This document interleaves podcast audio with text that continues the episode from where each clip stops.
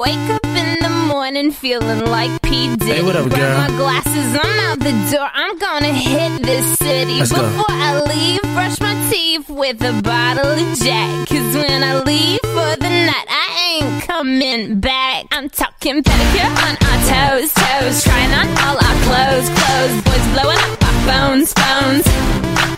Drop top and playing our favorite CDs. Pulling up to the parties. Trying to get tips. Don't stop.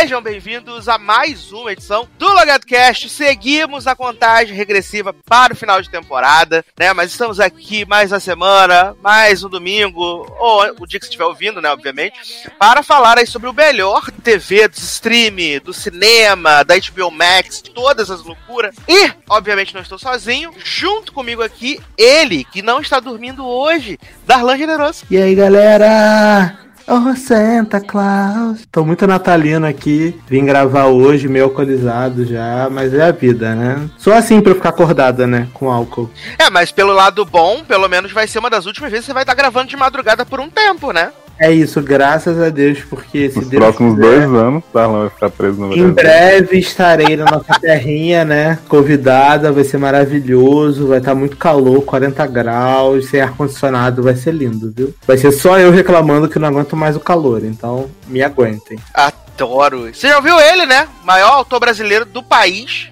Léo Oliveira. A gente canta, dança sem parar, sobe, desce como quiser. Gente, tô muito feliz. Todos os personagens do meu livro estão confirmados em Homem-Aranha 3. Aguardem aí, finalmente no MCU. Adoro. ai, ai. E ele também, que tá muito eufórico hoje. Márcio Zanon. Como la flor, con tanto amor, me tú. Puta merda. Gente, Selena. Eu amo. Gente, Selena, icônico. O filme da Jennifer Lopes, né? Hoje vai ter K-pop em espanhol, né? Adoro. Vai ser o A-pop, né? Menina, É, mas tem, né? Tem um K-pop que tem uma que chama Me Gustas Tu, né? Ei, Cara, porra. para de mentir. Socorro. Bo- Como é que é? Me gusta Mariana, me gusta tu. não? A Gente, mim, me- a mim me gusta quando barra downtown. Exato. Amo. Ai, ai.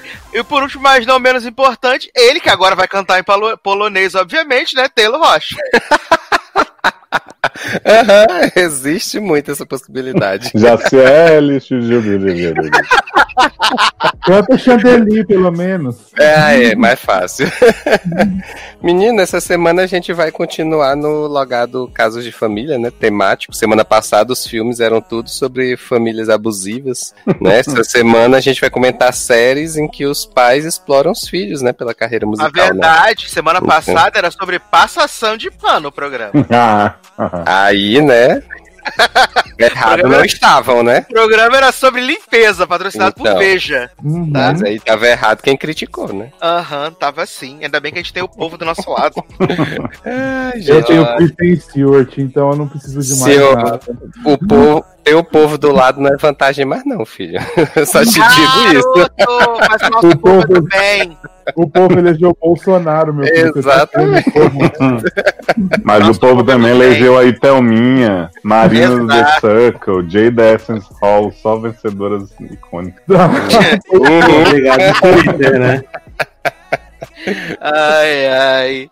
Mas vamos começar aqui com um breve bloco de amenidades, né? Obviamente, aí que vocês gostam muito. Com muitas notícias importantes e relevantes que vão mudar o seu dia, sua semana, né? Começando aí com o anúncio triste, né? De que o a Time está oficialmente cancelada, né? Encerraram aí as buscas, né? Para uma nova casa para a série aí depois do flop na Pop TV, né? E aí agora a Glória Calderon Kelly, lá, a criadora da série, falou que acabou, infelizmente, né? Isso aí mesmo. Mas que nós sempre teremos 46 episódios guardados no coração para poder assistir sempre que Que quiser. sei você só consegue ver, né, na ilegalidade. No caso, a gente só tem três temporadas, porque a quarta fica na fanbase, né? Do Torrent. Fica na Torrentflix, né? Porque não lançou no Brasil. É, no caso são só 39 mesmo, né? Quem É quiser, isso aí. vocês que corra atrás. Como Mas Deus, equipe né? Jumps. Fica com Deus aí, viu? Tipo, porque assim, hein, One Day Era Time é uma série muito boa, mas, cara, essa fase de cancela, renova, renova, cancela. Eu tava exausto já, né? Procura Tava nova casa, tá não sei o que. Da primeira vez foi legal, mas depois já cansou, né? Tipo, se já cancelou pela segunda vez, pela terceira vez, é porque realmente tem que partir, né? Então, é isso, gente. Uma pena, uma série boa, uma série importante, relevante, mas que o povo não quer ver, então vai embora. Vamos ver reboot de True Blood, é isso. É, tá aí, True Blood, True Blood, True Blood Little Liars, né? bem? É isso. Exato, né, menino? Que tem aí esse plot, né? Que está em desenvolvimento um reboot de True Blood, né? Com o criador de Riverdale, né? menino? E vai dar certinho isso. Só tem que ser maravilhoso, né? O reboot, o True Blood com o criador de True Blood já não tava dando certo. Imagina o reboot com o criador de Riverdale. Puta que O que eu gosto é que pega uma série que era pura putaria pra fazer com o criador de uma série adolescente que não tem nada. A Riverdale é puta, Não, pura ter, putaria, vai ter velho. adolescente putaria agora. Mas é putaria, né, censurada que equivale. Será que o, o que vai matar vampiro vai ser Listerine também? Certeza que vai. Não, imagina KJ Apa no lugar de Vampiro Eric, que maravilhoso. Coisa. Porra!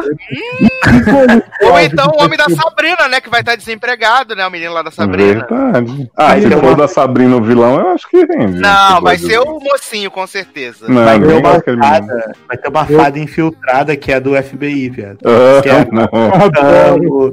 Pra poder matar os vampiros. Quero, quero muito. Eu E quero Camila Mendes vai ser a mãe de Tara, né? Não, Camila Mendes vai ser o homem do bar, viado. É uma cachorrona, né? O Sam Lobisomem. adoro. Samantha Cachorrona vai ser o nome do A personagem. cachorrona vai ser a área, que já faz esse papel em todas as séries Ah, do filme. né? adoro. Não, mas é porque Então Sam é né? cachorro, então se Camila Mendes for ele. Não, mas pode trazer a área também pra ser cachorrona. Pode. Ela faz esse papel em toda série filme, então já, já integra aí também. Mas fala, Zanon, o que você queria falar. Não, eu quero Cole Sprouse de Vampiro Bill. Adoro! Mesmo grau de sensualidade. Porra, quando esse Vampiro Bill já era ótimo, né? Então. Ah, se tiver uma cena nível After 2, de cueca, de cueca samba canção sujo de suco, sei lá, porque a pessoa não pode beber álcool naquele filme. Sim. Sabe quem vai ser Lucy, né? Sukes ou não? Lucy Hum. Hale. Porra, tô preocupado com Lucy Hale.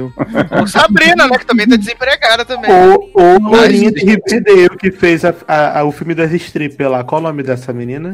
Ai, Mas é... essa tá empregada. Essa tá empregada, não pode trabalhar. Mas ela tá empregada em quê? Riverdale. Mas até lá cancelam, né? Não, mas vai começar Não, a fazer True Blood. Será que vai ter Claro. crossover? Riverdale e True Blood?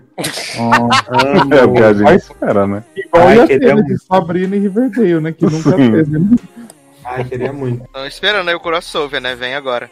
É, falando aí de reboots, né, e, e remakes e revivals, né, o Paramount Plus, né, essa plataforma de streaming inacreditável, anunciou um revival, né, de iCarly, né, Porra, com parte do elenco original, pai né. Olha, que acabou ontem, né, Carly?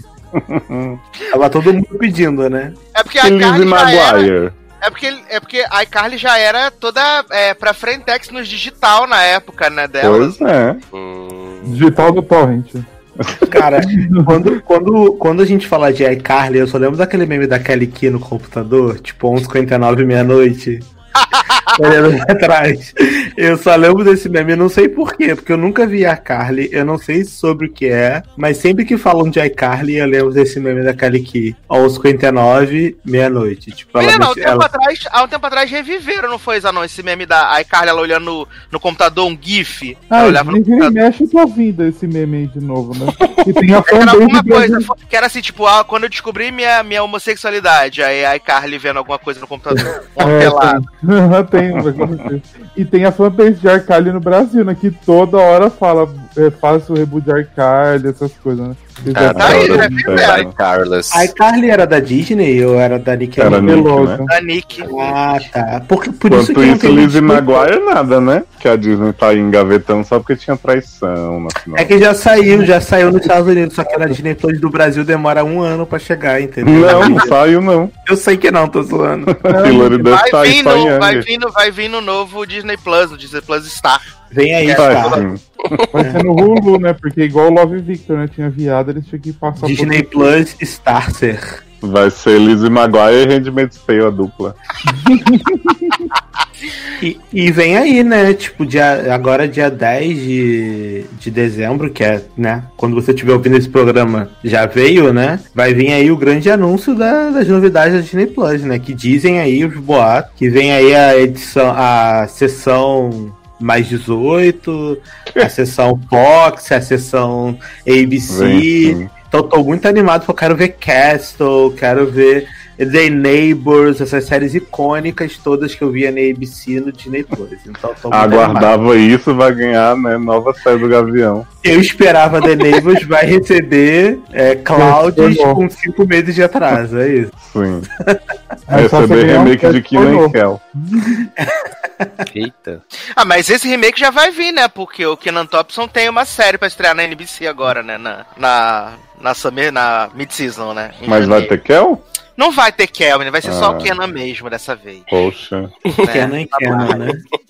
Quebrou a, a dupla, né? Kenan é ao quadrado, né? Uhum. Exato. É, temos aqui, né, um grande anúncio de que Meg Kill Nikitinha está empregada. Não acredito. Vem nova temporada de Slash? Nossa. Stalker? Não, ela vai fazer. O sinal, o sinal do cancelamento grita, né? Porque vem aí uma nova comédia na Fox, né? Chamada Pivoting. E vai ter também no elenco a Jennifer Goodwin, né? E Elisa Cup. Então vem o cancelamento. Porra, vai cancelar antes de estrear isso aí. É, é a nova Beautiful Life, né? Cancelada com piloto. Sim. Aí Não, o e Nikita cancelamento. fazendo comédia deve ser incrível. Então, menino, Porra, imagina o timing cômico de Meg Kill, né? Uma atriz expressiva dessa. Né? Depois do, do filme da Tailândia, ela aprendeu a fazer comédia. Ela tem que tentar alguma coisa, né? Não tá conseguindo na ação, né? Vamos botar.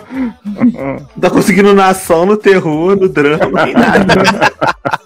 Hora- Eu tô esperando agora a era musical, né? Pra ver a voz do Beluga. Eita porra. Vem aí Nikita em Prom aí da Netflix, que é um, que adoro. Adoro. É, tivemos aqui uma confirmação quase agora que saiu que é, Ariana Grande Sweetney Tour vai estrear na Netflix dia 21 de dezembro, né? O show da última turnê de Ariana que virou um, um CD, né? Um tempo Mas vai atrás. ter doc? Não, vai ser só o show mesmo. Ah, eu queria tanto ver um doc de Ariana, da falando da barra do cabelo e tal. Não, vai, Ah, ser só, queria. vai ser só o, o, o- show mesmo. É. Então, já, já tá garantido aí a trilha do final de ano, né? Queria ver a barra da arena sem voz, tomando banho, com água caindo do chuveiro. Seria ótimo. E, né, pra gente terminar esse bloco aqui, né, de... Eu pensei que Sassa ia falar do jacaré, né? Que era do tamanho de Ariana, né? Adoro. Jacaré do canto? Essa notícia me chocou, viu? Ontem. Ariana Grande, o novo, novo de medida, né? Maravilha. fiquei chocado. Não, e o melhor de tudo é que na notícia fala assim: Ariana Grande, é, jacaré encontrado, tem o mesmo tamanho da cantora Ariana Grande. O jacaré é de um metro e meio, não sei o quê. E aí ele fala assim: inclusive o jacaré tem a mesma idade. Da Ariana Grande, eu falei assim, gente, como assim? A Ariana Grande é o jacaré. Ele Ele tá deve ser a cara. Ariana do, do lado B, né? Que atravessou. Sim, é o multiverso, né? Na Bariana. verdade é o Damon de Ariana Grande, né, Nen? Com certeza o jacaré, É. Ariana Grande está confirmado em Spider-Man 3 também. Uhum. Quero. Preciso. Que essa é a nossa última amenidade aí do dia, né? Que Alfred Molina, né? O Dr. Octopus aí foi confirmado no elenco de Homem-Aranha. Mas, resumiu, foi assim. Viado, só Alfred Molina já teve a Kirsten Dunst, né? Que vai fazer Fargo em Homem-Aranha 3.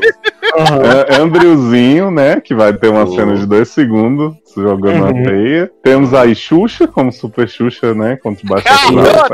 Tá. Vai ter Fernanda Montenegro como Zazá, né? Isso. Ana Maria Braga também confirmada. Também. Tá maravilhoso. Gente, assim, falando na real, eu acho que tem que fazer isso mesmo. Vamos fazer Crise das Infinitas Terra da Marvel, né? Vamos enfiar o mais de gente possível. Mas avisa os nerds que vai ser ponta. O povo vai estar esperando Tom Ellen usando capa, vai estar Tom Ellen quebrando linha, né? No celeiro. Uhum. Então, Não, e eu vi que, por exemplo, Daredevil, né, do SED, tá confirmado também. sim, Sim. Sidney Andrade E- como Charlie Cox. Né? Uhum. Lá. Só que ele não vai ser o Demolidor, ele vai ser o advogado de Peter Parker. Então, assim, Puta o homem merda. vai aparecer, tipo assim, de, tipo assim, ah, preciso de um advogado. Vai aparecer o homem no fundo, assim, andando.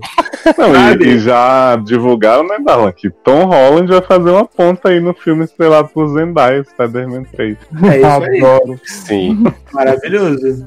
Disseram também que, que Deadpool tá confirmado. Que, gente, todo mundo tá confirmado nesse Lobo da Step, né? O Snyder É, que vai dar uma Lobo da Step. Menino, acabou de sair aqui, ó. Acabou de sair aqui no grupo que Jorge Versilo.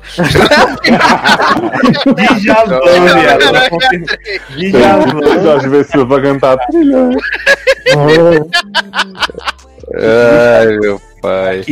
Produção, acabou de sair aqui no ponto que Nunca Tô Nem Aí também tá confirmada no filme de Homem-Aranha 3. Sim. E Leandro Chaves não tá nessa gravação, porque confirmar que, Manu Gavassi também vai estar. Deve ser horrível sem ela, né? No- Rafa Kalimann vai fazer o mexer no filme, né? Ai, gente, pelo amor de Deus, vamos comentar esse mexendo de Rafa Kalimann. Eu fiquei tão constrangido. Que merda foi aquela, Zarão? Eu vi porque você compartilhou no Twitter essa bosta. Viado, fuder. Ela fica cantando, ela não sai cantar a música, ela só, só, só canta o Daisies e fica abaixando aquela foto, aquele vestido toda hora. Vamos pôr uma calça ou um vestido mais comprido pra você não ficar enchendo o saco com isso, menina? Puta que pariu. Que mulher ruim da porra. Real, surreal. Claramente. A nova Juma, né, Ginal? A nova Juma Marroada. Ah. Pedindo aí, né, pra ser a Juma. Não, claramente o pessoal falou assim, tipo, ai, faz um publi aí da música da Katy Perry pra, pra ter mais uns dois download. Aí ela botou a caixa JBL gigante na, no vídeo e ficou pulando na cama. Não, porque é uma caixa JBL do tamanho dela, assim, na cama. e ela tá pulando, cantando não sei o que lá. Daisies, Daisies. Porque ela só sabe falar o Daisies, como usaram Então a gente falando. pode dizer que a caixa JBL é do tamanho de Rafa Kalimann, assim como o jacaré. A Parariana Grande. Não, a caixa, já tá- a caixa é do tamanho da cabeça de Rafa Kalimann. Garoto! Olha, Ai, gente. Como é que Ai, essa mulher me enganou dois meses? graças a Deus nunca me enganou, Brasil. É. Olha, graças a Deus. Ó, acabou de chegar aqui que Jojo Todd está saindo de A Fazenda para fazer uma ponta em Homem-Aranha 3 também. Adoro. Ai, Porque ela vai cantar que tiro foi esse depois da morte do tio Ben. Vai ser. Vai ter o flashback do tio Ben e ela já vai cortar a cena e vai ter todinho. Tiro foi esse. Gente, vocês viram? Saiu uma aqui no meu ponto também. Bandeira Time não foi cancelada. Ela vai fazer uma ponta em Homem-Aranha 3 também. Ai, cara, muito bom, muito bom. e deu aí, né, Zanon? Que estavam guardando a renovação, porque ela vai aparecer em Homem-Aranha 3 no pós-crédito e iniciar a terceira temporada. Uhum, vai falar que era tudo esse ano, né? Por isso que aconteceu essa merda toda, culpa da Anka. Sim. Vai aparecer todo no movimento da Ragatanga junto com o Zendaya cantando. Eita, vai. E a Aline? aqui a Aline agora, né? Cantando Ragatanga na. Ei, meu pai. Lá vem ela, virando. Ah, Mas será que vai ter a coreo nova da, do, do TikTok da Aline? do, do Instagram que ela postou? Ai, Quero muita gente marcando e fazendo, hein? Ninguém vai fazer isso. Ninguém Quatro marcando, pessoas fazer, neném. ninguém marcando e fazendo. Ai, meu pai do céu. Que maravilhoso. Olha, eu acho que a gente até podia tocar essa versão de Ragatanga pra passar pro próximo bloco do Acho podcast. digno. né? Acho O que é válido. urge, né? Acho que é válido. E aí, quem tá aqui é, é, reservado pra pedir música, pede no próximo bloco, que é mais fácil. Acho que é sucesso Melhor. demais. A Né? sererei, né? Vambora. Vem. Olha, e como essa música é muito maravilhosa, acho que não vale nem a pena cortar, então eu vou botar ela na íntegra pra vocês. A gente já, Nossa, aí pode sim. não, viu? a gente já Quero volta. parar, mas Presta atenção na letra. quero. Qualquer coisa você pula pro minuto. Garoto! Então vamos tocar Aline Whirley, né? Dar esse, né, esse stream pra lenda aí e a gente já volta.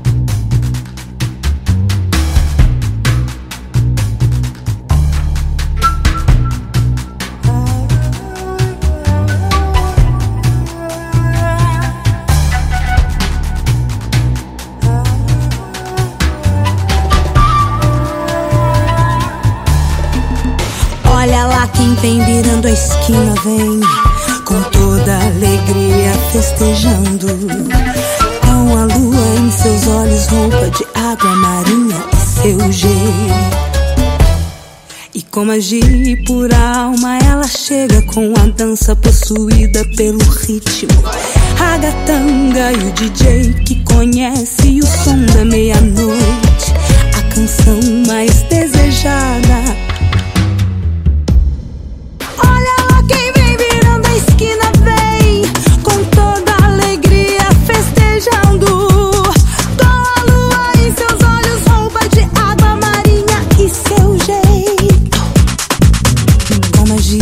Pura alma, ela chega com a dança possuída pelo ritmo.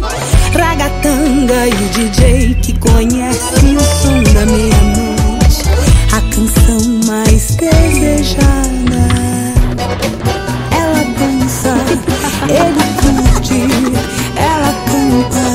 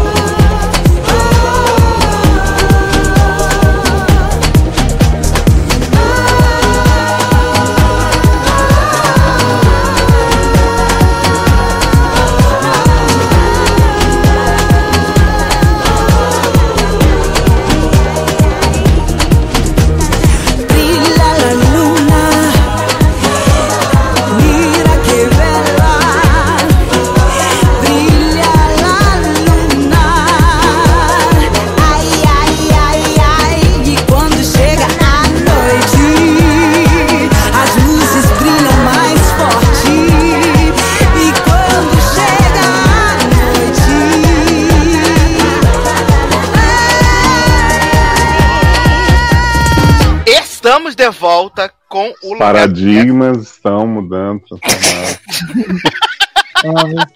Dos paradigmas. Caraca, lembrou do ritmo. Ou da falta dele, né? Ficou gravado na memória. Ai, gente, eu Olha. gosto daquela, né? Do bicho. Eu sou o vento que come o bicho, eu sou o bicho que come o vento. Uma coisa assim. Mas vamos começar esse Logado Cast, então, nessa pauta maravilhosa aí, com, né, latinidades, né? Porque somos um programa muito Eita. diverso, né? Eita. Vamos começar com latinidades e Tu música. Elvis aí fugiu. Latinidade, por exemplo. Latinidades, lesbiandades, gays, trans, travestis, transcultural, marginal. Gente, o que, que tá acontecendo? O bicho tá cantora hoje. É a Débora do Falsete que fez o Latinidades, Darlan conhece. Adoro.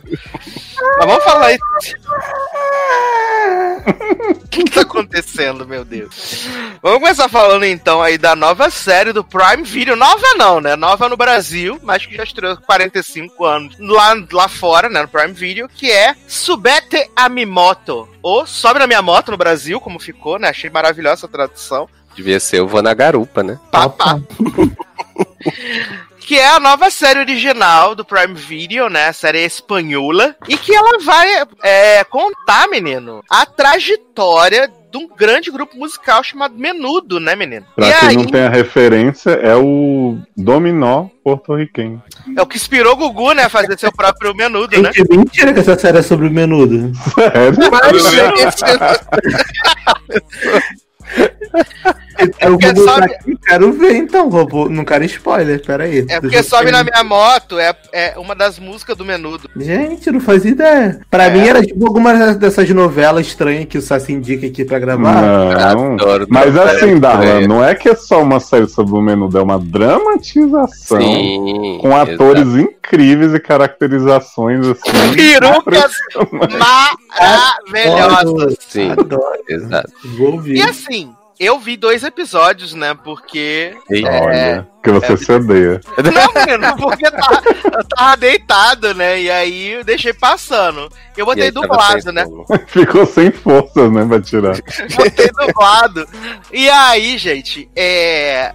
Eu, eu, eu, pelo que aparece no segundo episódio, né? Porque a gente vê primeiro a mulher conversando lá com o tal do Eobardo, Edobardo, sei lá, né? É o baldo, sei não. Teobaldo, é, vamos ser Teobaldo. Não sei se é não, mas Galizardo. que é o. Ele foi o empresário dos menudos, né? A- O rolê começa na, na Foi o Rick dia Bonadio deles. começa nos dias atuais. E aí a mulher tá conversando, não sei o que. Aí ele fala que não fala sobre menudo, não sei o que. Aí volta no tempo. E a aí, mulher é fã deles, né, Sassi? Exato, mas o que eu te falei, nem. Essa mulher, depois no, no segundo episódio, aparece uns flashbacks dela jovenzinha, ouvindo Hum. coisa do menudo, e aí tem um, um- um- umas cenas picadas assim, que dá a, tentar, dá a entender que ela tentou se matar por causa do menudo. Eita porra. Gente! Achei que ela É. ia ser fada madrinha deles, né? E aí, menino, tem o plot de que depois quem começa a entrevistar lá o empresário, a menina mais jovenzinha, ela é filha dessa mulher que fala com o empresário no começo do filme. Gente, é Dark. É, filha da filha dela. ah, hum. E aí a, a filha fica pegando os recortes de jornal dela dos menudo, os discos, e ela fala: Garota, já falei pra você parar de ficar pesquisando menudo. Menudo não é coisa de derro, não, garota. Ah, Para porque tem um plot E- mesmo, né? Que é tipo de uma menininha de olho azul que fica toda hora brigando com a mãe. Já é essa Uhum. galera aí? Sim, é ela. Olha, adoro. Série bem amarrada, né? E assim, eu acho que o melhor dessa série é que as atuações são num nível assim que é de chorar, é muito ruim, sem modéstia mesmo. E a caracterização é a pior possível, né? Eles botaram as perucas nas crianças que vão fazer os menudos, né? Não em todas as crianças que acho que o Rick pa- parece o cabelo dele mesmo. Mas as outras crianças, tá com as perucas que, sei lá, de onde eles tiraram e botaram na cabeça das crianças. Aí eu achei super realista. Nossa, menino, eu não conseguia prestar atenção, cara. Mas, gente. Chamava mais a minha atenção. Na época. Menino, chamava mais a minha atenção do que o Botox de Nicole, as perucas das crianças no. Hum, garoto. É uma série sobre perucas, assim como Anduin era sobre casacos, né?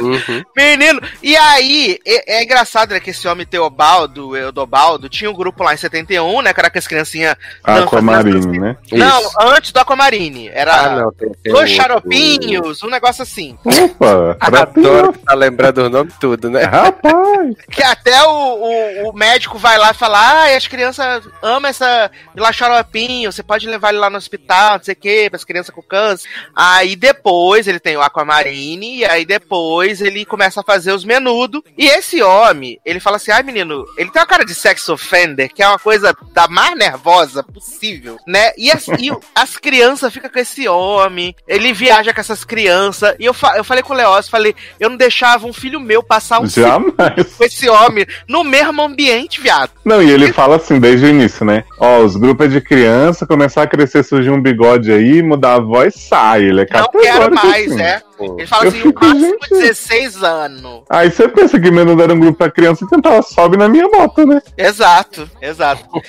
e aliás, as apresentações que os Menudo faz nesses primeiros episódios é o Limp Ah, Sync. com É quinta categoria, viado. que as crianças não sabem nem que música tá tocando, então eles estão mexendo a boca aleatoriamente, assim. E a música tá tocando pra fingir que eles estão cantando. Olha, meu Deus do céu. É, é, é uma das coisas mais desleixadas que eu vi fazer, assim, sabe? Não é possível que alguém tenha colocado dinheiro nisso. Porque se a gente for comparar com a série que a gente vai falar depois da Netflix, tipo, a gente vê o, o cuidado que eles tiveram com a produção. É chata para um baralho? É chata para um baralho. Mas eles tiveram cuidado com a produção. E nessa série aqui, é zero cuidado com a produção. Zero. Mas essa série investiu muito em roteiro, né, menino? Porque já tem um mega conflito aí do primeiro episódio que um dos garotos começa a envelhecer. E aí o empresário mega evil, que diz tudo é negócio, pra ele não me importa com a arte, já quer tirar o menininho mais velho, né? E aí a mãe dele diz: Você vai acabar com a sua carreira se você tirar esse menino. Eu não queria estar no seu lugar quando você tiver que fazer isso. Você fica assim: Caraca, agora me deu vontade de parar, né? De. Menino, no segundo episódio, o, o homem lá, que tem cara de ser afim dele, né? Mas na série não fica claro isso, né? Que vai virar coreógrafo dos menudos mais pra frente. Ele chama esse menino mais velho e fala assim: Menino, seguinte, se eu fosse você, se preparava, porque acho que você vai ser demitido, assim. Tô achando que você vai ser demitido. E só nesse primeiro e no segundo episódio aparece umas 70 vezes assim: Fulano ficou no menudo no ano de tanto. Foi, foi trocado. E aí foi trocado, foi trocado, foi trocado. E aí no Teve segundo. tantos menudos diferentes assim, as pessoas não reconheciam. Aparentemente sim, Falando aparentemente sim. latino é tudo igual. Porque no segundo episódio, Era eu tipo achava. os Cat Dolls. Exato, exato. Hum. Porque eu achava que o menino lá, o, o Rick, era já o Rick Martin. Mas no segundo episódio, o Rick Martin faz o teste e é reprovado. O Rick Ah. Bonadio fala que ele não canta direito. Vocês não acham, uma dúvida, pra uma pessoa que não viu esse programa, esse, essa série. Quantos episódios são? Sorte da pessoa que não viu, né? 15. É. 15? Aham. Quê? O quê? São muitos menudos, né? Como assim? 15? Eu achava que eram uns 5, uns 8 no máximo. 15. Mas E é de acham 40 e tantos minutos, tá falando? Não é Sim. 20, não. Exatamente. Viado, mas assim, vocês não acham que o problema é. Primeiro, essa série existir, né? Que não precisava. Mas o segundo problema é que eles transformaram essa merda em série. Porque, por exemplo, tem alguns documentários ou séries ficcionais baseadas na carreira que são até interessantes. Vou dar um exemplo aqui muito rápido. Na própria Apple TV Plus tem um do Beast Boys. Só que não é uma série, é um filme de duas horas, entendeu? Então você assiste, apesar de eu não fazer ideia quem é Beast Boys, porque não é da minha época, mas você vê e você não odeia, porque você entende ali quem são os caras, qual é o objetivo, qual foi a música de sucesso e o que, que eles viveram. Agora, uma série de 40 minutos, 15 episódios, cara, tem que enrolar muito pra ter história. Sim, porque não, não faz possível. sentido. Porque assim, faz eu veria um, um filme, até uma minissériezinha, três episódios sobre o Twister, falando sobre sucesso e hit 40 graus de febre, veria. Mas não precisa fazer uma série gigante. Pô, e 15 episódios, tô chocado de ter 15 episódios isso. Sim, é mais que Stranger Things. É. Gente, é mais do que Gâmbito da Rainha. Grande sucesso da Netflix 2020. Jovem, se bota mais dois é mais que Grey's Anatomy. Mais do que. Grey's Anatomy, exato. Caraca. É, a que ponto chegamos, né? É, é mais que a reta final de Amor de Mãe, né? A Globo tá aí filmando É desde do que julho, né? três E há capítulos. 5 anos pra sair. Eu tô chocado Pois com é. o Léo trazendo essa informação. É, menino, que cortaram os núcleos, Thais Araújo, tá uma loucura. Menino, já acabou de filmar Amor de Mãe, que absurdo. Tá Mas vai ser só produção. 15 capítulos, garoto. 23, garoto. Respeita a novela. Eita. Esse 23 e volta em março. Esse grande Jamais será, jamais será sobe na minha moto essa novelinha aí. Eu acho que saiu na minha moto tá mesmo nível de As Five na atuação. Que olha, é demais. Começou Respeita ofertas. five. Ah, mas tem a diferença, né? Que pelo menos sobe na moto contam a história linear, o que, isso- que as Five não faz. Ah, que absurdo. Escrevem linhas, filmam e jogam na tela pra falar A que é. Five é conceito, não precisa a história começar e terminar, só precisa a mulher deitar na, na avenida. As faz é conceito, coesão e exclamação. É Exato. conce- conceito, né? Do peixe pulando de dentro do aquário, Só- né? Só preciso ver Keila cantar Lua de Cristal no Testa Feliz. Ai, meu Deus do céu, meu pai. Mas, gente, é muito ruim. Não assistam. Mas, provavelmente ninguém já nem ia assistir, né, gente? Porque. É, assim, eu vou te ser bem que sincero, ninguém né? sabia. Ninguém ia saber que isso existia. Exatamente. Sabe o que parece essa série? Parece aquela série do SBT Garota da Moto. Garoto, Eu- hit! Eu acho que é por isso que eu não vi, porque sobe na minha moto, tipo assim, eu lembrei logo de Garota da Moto, eu falei, Dança mano, da motinha. Não, menino, esse nome é podre, é podre, sabe? Podia ser, eh, se quer homenagear a música, pega uma música que as pessoas conhecem, né? Agora sobe na minha moto, viado, pelo amor de Deus. Se respeita. Eu, hein? É, muito bom. Mas vamos então agora falar aqui da outra série, né? Musical latina, né? Latinidade aí. Estreou a primeira parte, né? Que eu acho que vão ser duas, que não. Porra. A mulher morreu, não tem como fazer 17 anos de série, né? não, não Estreou duvida, aí. não, A primeira-. Se Deval tá aí, né? O povo nem, Então, nem foi preso direito. Eduardo dando spoiler da série. Não spoiler da vida, né? Estreou aí a primeira parte de Selena The Series, né? Esse grande hit aí. Uma dúvida, tem a- a- o plot do transplante de rim? Garoto, não pode fazer essa piada. Porque eu não, Não é tenho piada, dinheiro. não tenho dinheiro pra pagar Não é piada, é, é, tô perguntando. instituições. É outra Selena, né? Viado, mas eu só conheço uma Selena, não, não, a nossa geração não conhece essa Selena. Né? Essa aí namorou Faustão? Se não. É, namorou, Faustão? Namorou de- o fim de semana? Grande cantor do Super Bowl? E aí, The Weeknd, beleza? Qual é? The Weeknd, é nóis, hein? Ai, ai, gente. Que é baseada na vida da Selena, né? Que não é a Gomes, né? Essa- esse grande fenômeno da música latina que despontou nos Estados Unidos, né? E vai acompanhar desde quando ela era uma garotinha até a morte dela, que é isso que aconteceu. Ela foi assassinê, né? Quando ela tava no auge da carreira, bombando e muito. Inclusive, Que? o começo, o começo da série é o dos últimos momentos dela ali, né? Que é até muito conhecida aquela roupinha que ela tá fazendo o show, cantando e tal. Mas é documental ou é tipo menudos mesmo? Não, é série roteirizada. Quem é a atriz que faz a Selena Gomes? Ela é a menina de que fez The Walking Dead. Ela tem poucos ali. papéis. assim. Famosa, famosa. Ela, Ela é su- fez, Não, ela é conhecida como Ângela de Crepúsculo também. Porra, aí sim. Aí sim. É, Angela. Chris- é Christian alguma coisa o nome dela. Angela. Olha, sabe, sabe Crepúsculo, as amigas da Bela? Uma que usa óculos, cabelo curtinho? Ah, eu sei quem é! é, Minha Benê de Crepúsculo. Gente, ela parece, ela parece a mina das Five. é, ela, ela fez Walking Dead, ela é a Rosita, que pegava aquele ruivo nojento. Gente. Exato. Caracas, eu não sabe nome de personagem. Não é? Não, menina, foi a minha MDB, aí eu lembrei Ah, tá. Né? Era Foi Rosita. sim. Já não viu The Walking Dead escondido por 18 anos. Eu tinha acho que nove anos. Revelando né? aqui. É, é a Chris- Christian Serrato, né? O nome Achei dela. que fosse Christian Chinoette.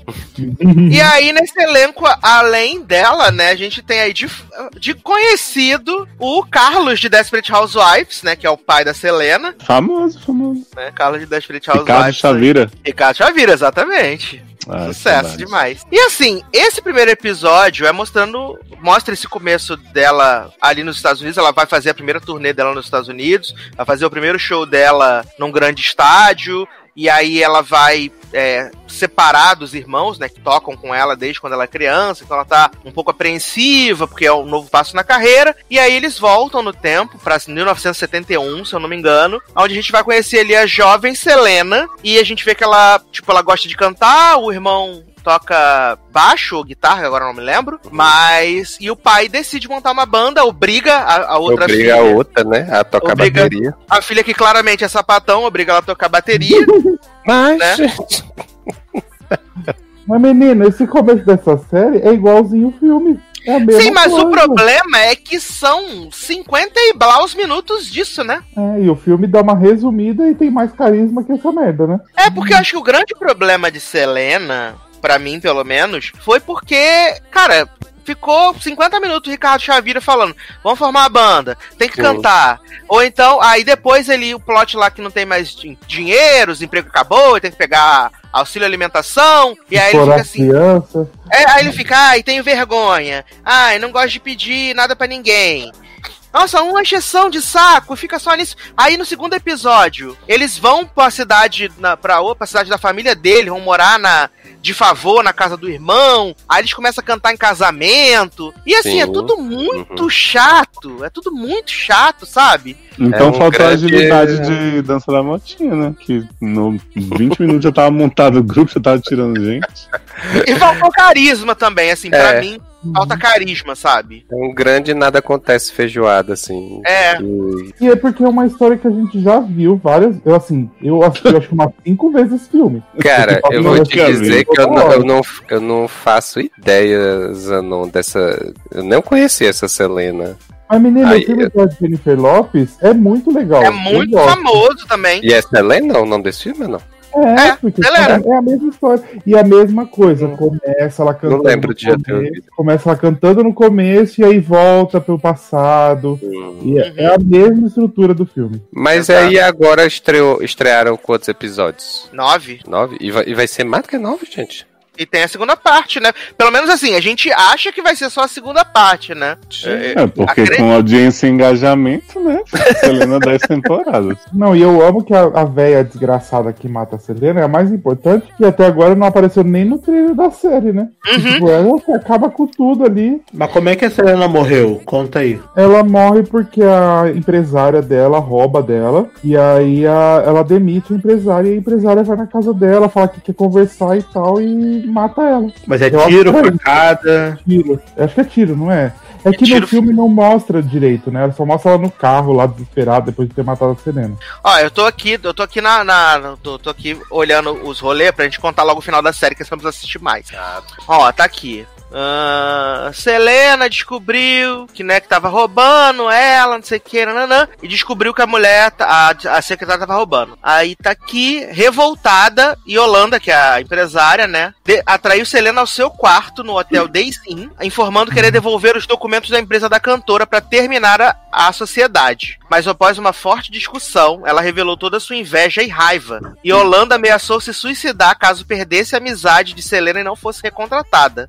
Meu Deus. Ela era meio traumada pela Selena também. Ela não era só, tipo. Ela era tipo psicopata, né? Uhum. E aí, né, ela falou que ia se matar, só que aí não foi o caso, né? Ela mudou e aí ela atirou na Selena pelas costas. Olha, Yolanda. Meu Deus do céu. Lá Ai, no menino. chão, ra, tan, tan, tan. Aí tá aqui, ó, a bala, perfurou, a, bala, a bala perfurou o ombro esquerdo, atravessou o tórax, cortando uma artéria que irriga o sangue no coração. Mesmo ferida, Selena conseguiu correr por 100 metros até a recepção do hotel, informando o nome, informando o nome de sua assassina e o nome do quarto antes de falecer. Eu sei quem me matou. Caraca. Achei dramático, hein? Né? Selena isso, toda cara. ensanguentada chegou na recepção. Yolanda.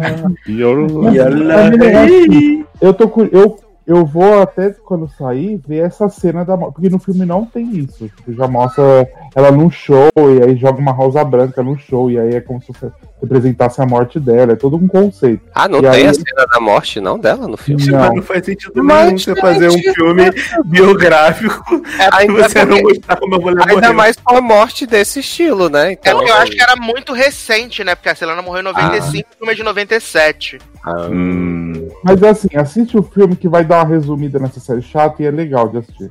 E aí, e aí assiste Aí o depois vê a cena da né? morte, né? É, exato. Pra completar a experiência. Adoro foi Experience, Selena. Esse é XP Mundos, né? Serena de vários universos. Adoro. Mas Eu eu acho acho que é uma- teve, né, gente? teve, sim. Teve sim. Super sucesso, né? Você Mas eu acho que uma coisa. coisa. Pode falar, Dan. Acabei já, pode falar.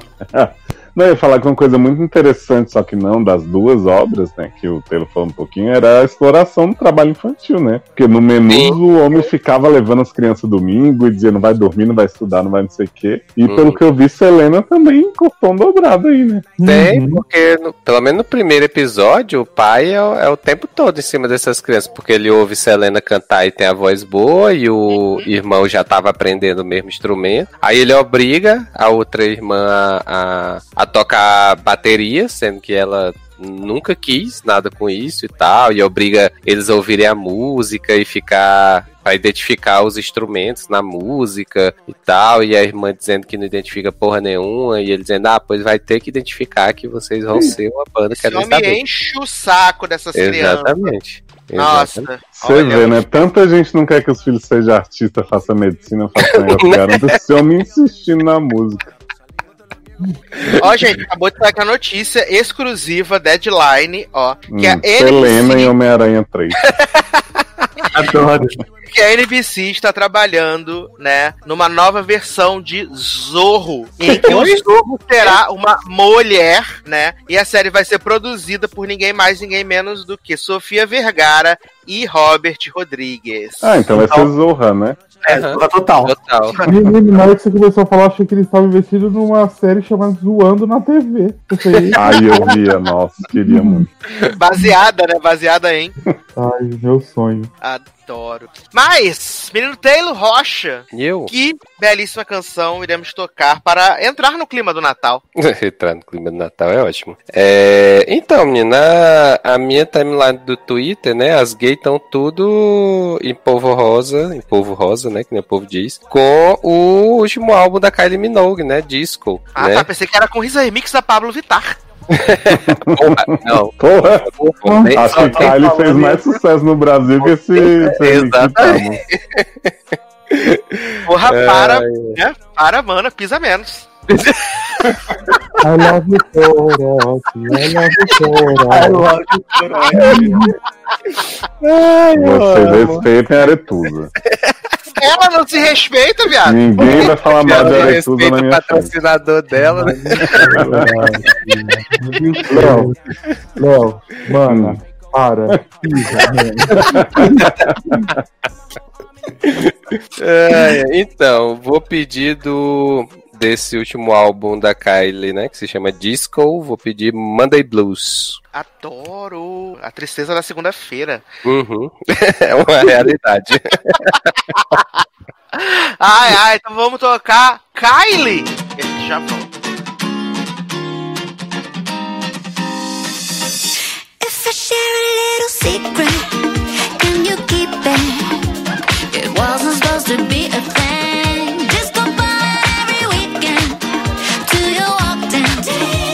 You got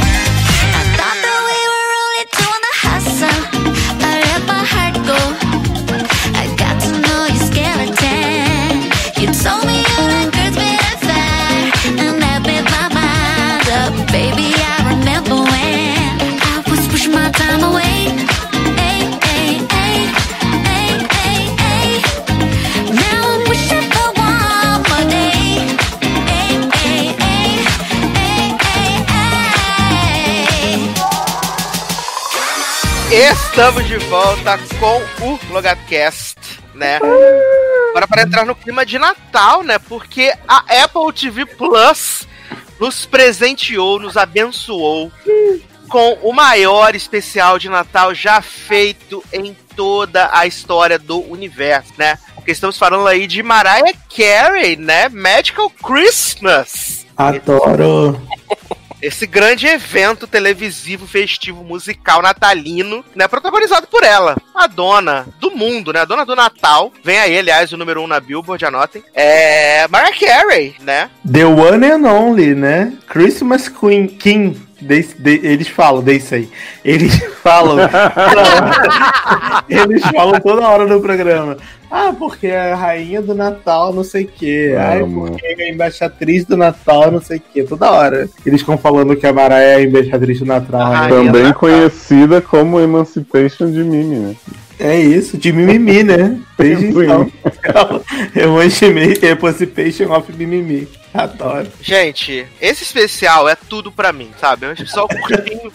Esse especial é tudo pra mim, porque ele é. Ele é cuspido escarrado a Mariah Carey. Ela sentou e ela falou assim: Eu vou fazer um especial com tudo que há de mais cafona no universo.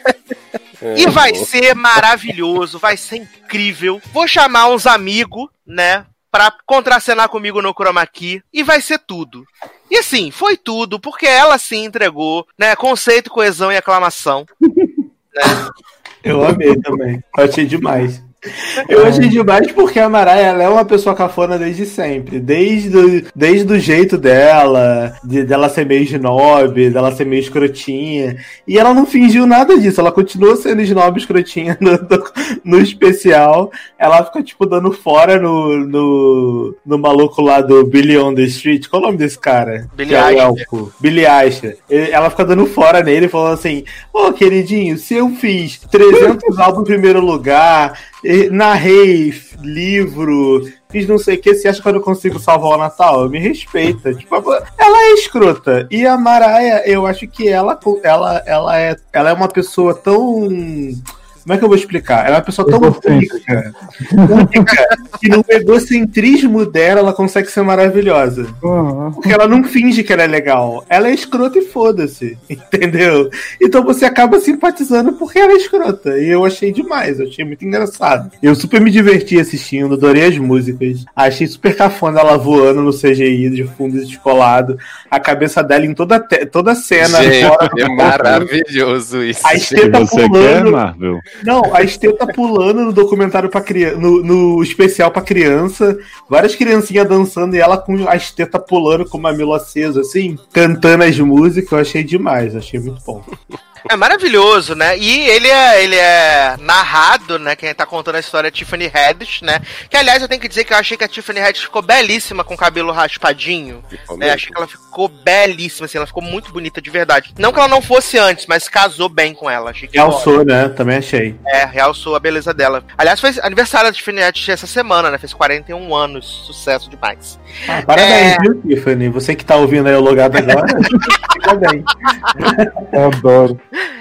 E assim, ela tá narrando a história, né? Contando essa história de que, por causa da Covid, né? Por causa de 2020, o mundo tá triste, né? O mundo não tá empolgado com o Natal, não tá querendo se envolver com o Natal, a energia tá para baixo, tá low, né? E aí, o a Eilish- ela, né? Mudar o Elfo Billy Claro. Né, né, decide ligar para a maior representante do Natal no mundo, né? E ela liga para o telefone especial de Mariah, que fica dentro de uma caixinha. Aham. Com- E esse telefone tem uma capa de paetês vermelho, né? Maravilhosa. Ela, ela tende e fala assim: Ah, ele precisa de mim? Tô indo então. Cara, aquela cena é muito ridícula. Eu já comecei a rir aí. Quando ela atendeu o telefone e fala assim: Ah, ele precisa de mim? Tô indo. Levando super a sério, né? Ai, Tô gente, indo e tal. O telefone escondido na caixa de bombom já, Ah. já é o começo, de, o início de um sonho, né? Não, e aí fica melhor quando ela tá lá conversando com o elfo, aí aparece um passarinho 2D na, na, na janela, e aí ela fala assim: Meu Deus, abre a janela, tá muito frio, não sei o quê. Aí, aí abre a janela, aí vai pra animação 2D lá do Snoopy. Snoopy, né? Charlie É, Brown, Charlie Brown e? Snoopy. Charlie Brown, é. Eu, americano é, uma- é um povo estranho. Eu não entendo qual é a graça desse Charlie Brown e Snoopy de Natal. Todo ama, né, gente? Todo, Todo mundo ano tem isso e é horrível. Para, é maravilhoso, Charlie Brown. Você para. Jovem, Tem que É muito e, chato. e Natal todo ano. muito chato. E aí o pessoal viu isso aí, aí chamou. Porque como a Apple também tem o especial de Natal do Exato. Charlie Brown e Snoopy, né? Já aproveitaram pra fazer o jabá, né? Junto. O crossover, né? E vai ter O um novo melhor desenho também deles, né, na, na Apple TV também. Sucesso. E aí eu amei que cada momento é uma música, e aí, tipo, a Maraia cantando, voando no trenó, com seu jeito descolado. A Maraia cantando na fábrica de presente pros elfos que estão trabalhando. A Maraia cantando no meio da neve, sem floresta. nenhum, na floresta. A própria Moana, né? A Moana do Menino, é maravilhoso, porque ela humilha o, o, o Billy Eichner o tempo inteiro, né? Ela. Desde o momento que ela chega no Polo Norte, ela começa a humilhar ele, né? Porque aí, falando lá da carreira dela, de- do gravou, cuidou das crianças, tudo, sei que, nanã. E aí depois, quando eles entram na casa, que ela fala que vai precisar de músicos, ele todo lá, animado, ah, eu sei Aham. tocar. Ela, aham, beleza, bacana. Vamos combinar de marcar, né? Eu amo que ele fala que ele sabe cantar alguma coisa. Ela, eu não preciso de cantores, eu preciso de músicos. Exato. Aí ele pegou um ukelele, sei lá, um, uma Sim. violinha. Aí, aí aparece um maluco tocando piano, aí ela olha e fala assim- aí ele fala assim: Ah, tá bom então, né? Tá bom. Desisto. Aí ela canta, né? Faz os números musical. E aí é maravilhoso, né? Porque o, o, o, o, o Billy Eichner fala pra ela assim: Maraia, a gente tem que seguir a crono- o cronograma. Aí ela, amor, eu não sigo cronogramas. E ela realmente não segue, porque se você assistir os vídeos da Maraia, até promocionais desse próprio documentário no YouTube, tem uns vídeos assim que eu até mandei pro Sacer, um de tipo joguinho. Ah, quantas, pala quantos nomes de música você consegue acertar em um minuto? Tipo, ela caga, ela começa, ela fala a música, ela passa um minuto explicando sobre o que é a música, o que, que ela pensou quando ela tava escrevendo a letra. Então, assim, ela não segue mesmo o cronograma, então ela caga real. E, é saiu, engraçado. o, o, Darlan, não sei se você viu, saiu o. Tipo, não, é um making off, é ela dando uma entrevista de 40 minutos pra Apple Sim, sobre o especial também, é vi, maravilhoso. Maravilhosa. É, é Inclusive tá lá na Apple TV Plus também pra assistir, quem quiser, essa entrevista. E é bem legal, porque mostra, tipo, a ideia dela, quando ela, co- por que ela quis fazer, a- o que ela tava pensando quando ela escreveu as músicas. É interessante. Eu sou fã da Mariah Carey, gente. Eu gosto da Mariah porque eu acho ela uma pessoa escrota, mas ela não finge ser algo que ela não é. Então ela já tem o respeito por não forçar a barra, sabe? Gosta dela, quem gosta, quem não gosta, foda-se, é ao seu. E é isso. E nesse documentário, pra mim, ela conseguiu botar essa mesma vibe que ela é no dia a dia. Então eu achei legal isso também. E agora, tem o, o- depois que ela faz o bloco, né, do lá na casa do Papai Noel, ela vai pra fábrica de brinquedo, né? E aí ela chama as MIG dela, né, Pra fazer o número ali, né? Jay Hud e Ariana Grande. Só que eu tava falando com o Zanon que ela meio que ela caga pra Jay Hud, né, ali, né? O negócio dela é com a Ariana, né, os falseiros. Ela, ela meio que deixa a Jay Hud de lado. Inclusive, Hum, até a expressão do corpo dela tá mais, sempre mais voltada pra Ariana. ela tá de costa, viado. Tem uma hora que ela tá de costa pra Gerante. A Gerante, a Gerante uma todas cantar no fundo e a mulher de costa pra ela. Tadinha da Gerante. Ai, mas foi maravilhoso esse encontro das vozes. E essa música é maravilhosa, viu? Tipo, inclusive estou ouvindo muito essa música. É minha música favorita de Natal depois de All I Want for Christmas Is You. Tô ouvindo muito aqui, tipo, Ô Santa Claus. E essa música basicamente é é a música sobre putaria, né? Se você pegar a letra da música, é uma grande putaria que eles querem fazer com Mandando que ela, que ela cantar, quer. né? Né? Oi? Oi? Mandando- Santa Claus. Né, senta, né? Tipo, tá cansada. Mas assim, essa música é putaria, que fala assim, ah, eu quero, quero homem, quero homem de, de Natal, não sei o quê. E tem vários trocadilhozinhos dentro do meio da música, de, tipo assim, ah, eu vou, eu só quero só, tipo, passar a noite com milk and cookies, uns rolezinhos mega duplo sentido, sabe? Enfim, Ma- Maiara, né? E Maraísa aqui.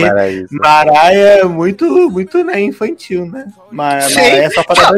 Você vê que ela é muito infantil quando ela leva o Snoop Dogg pro especial de Natal dela. Viado, Viado. Snoop Dogg com roupa de Natal, gente. O Snoop Dogg de Papai Noel.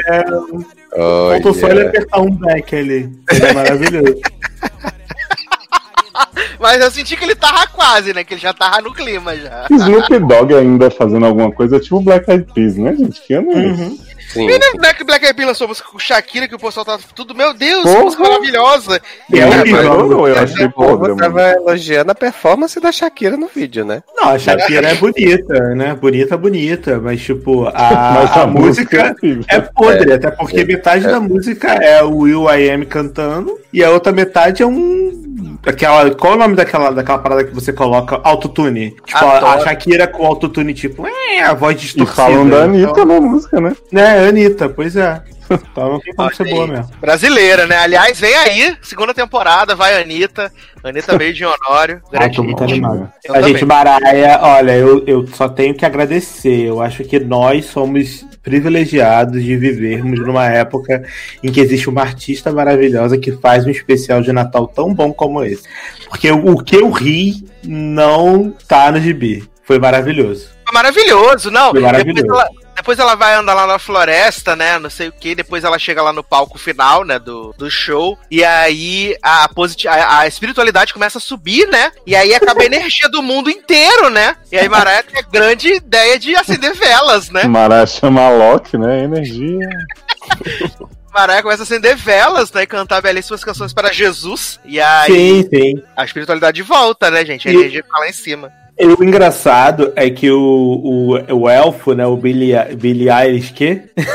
o Billy on the Street lá, o carinha lá que faz o elfo, ele também era, tipo, é, assistente do Papai Noel, Papai Noel substituto do filme da Noelle, né? Lá da Disney. Plus. Sim, ele era, o E- quase- ele era o substituto. E aí, e, é, e aí é engraçado, porque quando eu vi que ele ia ser o elfo, eu falei assim, caraca, tipo, bota o nome desse cara no, no Google e aparece assim, Papai Noel substituto, elfo. Especializado em elfos. aparece a foto dele, só se for, né? Porque é muita coincidência ele ter sido feito o mesmo papel no filme da Noelle lá que saiu ano passado da, da Disney. Exato, que aliás, muito fofo esse filme de Noelis. Sim, Muito simpático. verdade. Gente, e aí, obviamente, Mariah termina seu especial com All, I- All I Want for Christmas Is You, né? Claro. Belíssima vestida de Paquita, né? Lá, eu amo, eu amo que o Mariah tem 50 anos de idade, mas ela, tipo, sempre se veste com as roupinhas da moda, sempre toda apertadinha, toda pocket, né? Toda, toda, Cara. toda apertadinha. Que Ela, ela é toda pocketzinha, tipo, ela se aperta toda, aí o, aí o espeitão pula assim na tela, sabe? E aí qualquer cena desse especial que você vê, os peitos de Mariah estão assim com vida própria na tela. É maravilhoso, porque Alguém, Pode- alguém falou comigo que ela tava vestida de Spider-Man no começo.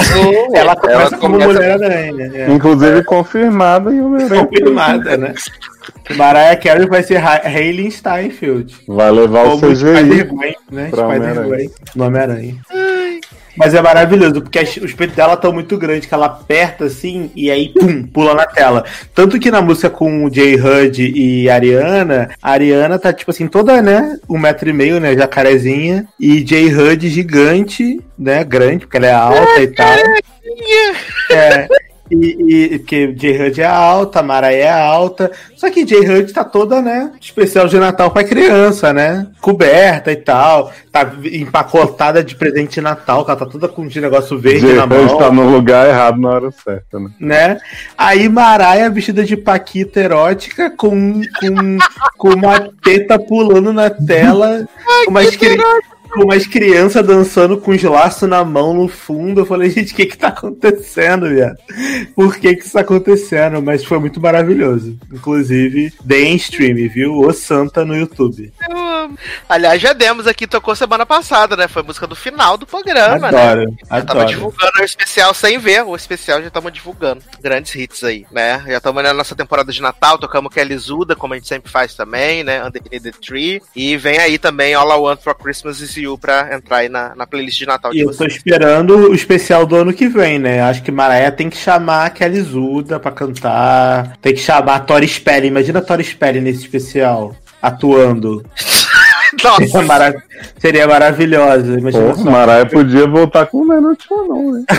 Inclusive, Nada to Ano confirmado em Spider-Man 3. Olha aí. eu falei com o Darlan que Maraia tem que ter um especial todos os anos agora, gente. Não... Jovem, é, é necessário. Eu acho que a, a TV mesma mundial precisa disso. Sim, cantando as mesmas músicas, obviamente. Aham. Igual o Roberto Carlos. Ah, eu amo. Mas seguindo aqui na nossa vibe natalina, então, né? Vamos falar de um filme de Natal da Netflix, né? Mais um aí. Só que esse é o filme protagonizado pelo nosso Adam Sandler, né? Ave Maria. Contrato maravilhoso aí, multifilmes com a Netflix. Vamos falar de Tudo Bem no Natal que vem, né? Primeira produção aí do Leandro Hassum com a Netflix. E eu confesso que quando eu vi que o Leandro Hassum tinha assinado esse contrato, falei, ah, gente, pra quê, né? Mas é, eu gosto do Leandro Hassum. Eu sempre vejo os filmes dele, por piores que sejam. Eu Não, sempre João, vejo. não Eu sempre isso. vejo. Eu sempre vejo, gente. Eu sempre vejo. Não, não, É. tudo bem você ver. Agora você dizer que você gosta do Leandro Hassum, aí já é um pouco demais. né? É, e aí ele vem pra esse primeiro filme da, da parceria deles, que é um filme de Natal, né? Que tem essa coisa meio Felicidade não se compra e tal, que é o, o Jorge, né? A gente tem o Jorge, que é esse cara que ele nasceu no dia do Natal. Pô. Então ele odeia o Natal por esse simples motivo, né? Que, não tem, como ele mesmo diz no filme, não tem como competir com o aniversariante mais famoso do mundo, né?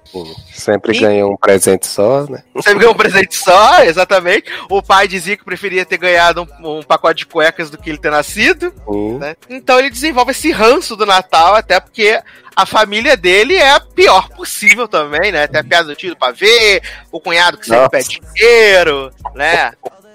E assim, é, é um A retrato. sogra dele, que não gosta muito dele também. Exato, que sempre fala que não quer ganhar nada de presente, quer ganhar saúde, Hum. né? Que ela já tem tudo. Tem a filha que quer sempre ver o filme do Shrek no Natal com ele também, ele nunca assiste. Até que ele, tipo, tá passando por esse momento assim de que ele odeia tudo. Tem o, o vô da esposa dele que mora lá, que ele, é- ele tá catatônico, né? Ele não se movimenta, ele fica só vendo televisão. Inclusive, ele vê a mesma televisão até o final do filme.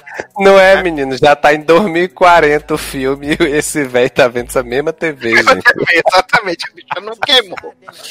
E aí, esse velho joga uma mandinga nele, né? Falando que ele vai ter que aprender qual é o sentido do Natal. E aí, ele tá lá no. Ele é obrigado pela esposa dele a fingir que vai ser o Papai Noel. Ele sobe no telhado, cai. E aí, quando ele acorda no dia seguinte, é novamente dia 24 de dezembro, só que do ano seguinte. Uhum. E aí começa a história do filme, que é basicamente isso. Ele só vai ter consciência no dia 24 de dezembro. Todos os outros dias, ele não tem consciência, ele não se lembra de nada que acontece, mas ele sempre está ali no Natal. E esse começo E do ele, filme. e ele é uma pessoa totalmente diferente, né? Nesses outros dias. Exato. Ele é a pessoa. Ele arruma amante, ele não dá atenção pro filho. Isso, né? Então exato. ele- Só que aí, tipo, ele vai ficando bem sucedido profissionalmente, né? Ganha aumento, é promovido, Uhum. não sei o quê. Uhum. Só que ele não tem lembrança de nada disso. Ele O só. clique? É, é, mais ou menos. Só que, Mas tipo, ele só tem lembrança de um dia da vida dele. Só 24 Sim. de dezembro. Que ele tem É porque clique tem uma parte que ele começa a avançar demais no controle, aí ele vai vivendo uma vida que ele não lembra, né? E tem Mas é só um porque- negóciozinho. Em clique ele escolhe. Ou ele vai. Ele Não. avança. Nesse Então, ele, ele é- vai avançando ali. Ele escolhe. É, mas é porque ele avança e o controle, tipo, entende que é o padrão dele e começa a fazer sem É, ele não, querer, assim, né? Esse filme tem uma coisa que é meio semelhante a isso, né? Porque quando ele vê esse padrão das repetições do Natal, ele começa a tomar remédio pra dormir e deixa um bilhete pra esposa. Ah, me acorda amanhã. Então ele passa, tipo, acho que 10 anos, né? Sempre dormindo. Então ele nunca tá vendo. Então quando ele acorda, a família dele tá totalmente diferente. A filha cresceu, Natal, né? O tá na faculdade, sabe? É, ele tá com a amante, que é a Daniele Vinitz, que, aliás, eu me caguei de rir com o vídeo que ele fez pra falar com ele do, com ele do Natal. Caralho, porque ele tá muito engraçado fazendo aquele papel de idiota. E o Leandro Assun fica, mas caralho, eu sou um merdão, né? Eu sou um babaca. É maravilhoso, gente. É muito Cara, bom. esse filme eu me surpreendi muito, porque a primeira meia hora dele eu acho horrível. Eu Que é acho Leandro muito fazendo. Le Leandro Hassunzices, né? É, porque é Leandro Hassum fazendo aquele, aquela série dos dois guardas lá com um abusador de mulher, né? Da Globo. Era isso. Ele fazendo palhaçada, não sei o que, uma parada meio forçada. Eu achei meio chato. Mas depois, quando ele começa a dormir, a, a passar o Natal, né, o dia 24, e aí cada dia é um Natal num ano diferente, eu comecei a achar muito interessante e ver como é que a dinâmica da família mudava, ele já tentando meio que se adaptar àquilo ali, é como você falou, ele dormia, tomando remédio para dormir, aí depois ele acordando e vendo que a vida dele mudou completamente, que tá com a amante, que ele se separou da mulher, que ele não sei o quê, e ele não tem escolha, né? Ele não tem como dizer, não vou, não vou participar. Não dá, porque quando ele acorda, a vida dele tá completamente diferente do que tava no dia anterior, que era o, Natal, era o dia 24 do ano anterior. Então, eu achei muito interessante a proposta. Eu não me lembro de ter visto um filme é, de Natal com uma proposta como essa. Eu achei bem interessante a forma como eles desenvolveram esse roteiro do- da história, né? É, Em não, nenhum- bastante, dessa, principalmente dessa parte que ele passa a ficar acordado de novo, né? E que ele percebe o quanto ele perde por não estar presente, Sim. né? Ele, ele, tipo, um ano inteiro de coisas que acontecem e ele não sabe. E aí ele vai se atualizando, né? Isso. É. Quando ele acorda dia 24. Pra mim, a pior parte é, é esse relacionamento dele com a Danielle Vinicius, porque eu acho ela muito chata como atriz. Nossa, com certeza. Com certeza.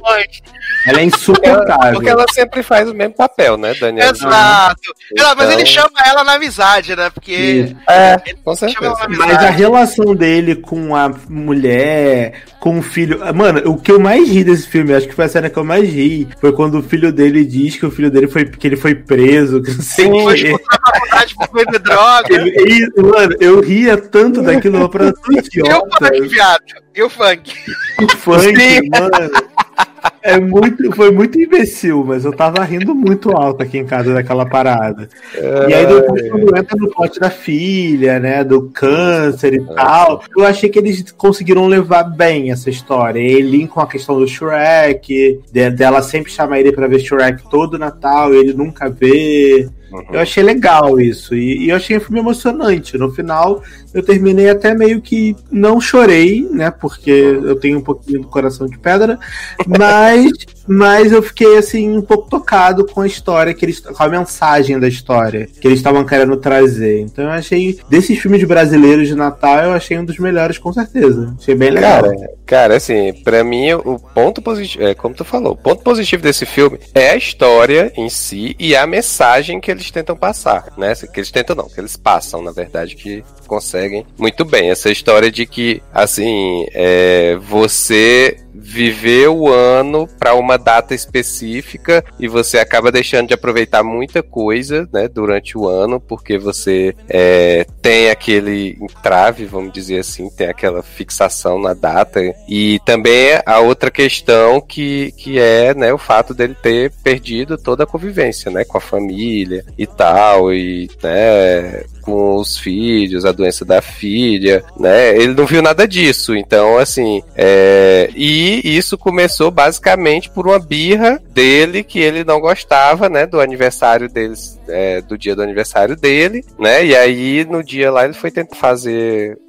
é, obrigaram ele a ser o Papai Noel, né? E deu no que deu. Então, assim, eu acho isso muito foda, assim. Eu gostei bastante dessa premissa toda do filme. É, o, o ponto negativo pra mim do filme é o Hassum, que como comédia eu não gosto, como drama, pra mim ele não me convence tanto, sabe? Então, assim, é, é, e a Daniel Vinci está fazendo o mesmo papel de sempre. E o Hassum ainda tem um problema que eu acho que ele estica demais as cenas, sabe? Ele não sabe é, parar a piada que ele tá fazendo, né? Então, assim, ele, as cenas sempre se prolongam mais que o necessário. Então, isso pra mim acaba me perdendo um pouco. É, e, a, e a mulher dele, eu, eu não sei, eu acho que eu já vi essa mulher fazendo alguma coisa, algum filme, sei lá, nacional, e, e eu lembro de ter gostado, porque ela não me é estranha, mas não, não consegui lembrar do que que era, e nesse filme ela tá muito boa, eu gosto muito da, da personagem. Eu queria lembrar que, de onde é que eu conheci essa mulher, porque eu achei ela muito boa. Pois é. Inclusive, eu acho que ela foi a minha personagem favorita desse filme, porque ela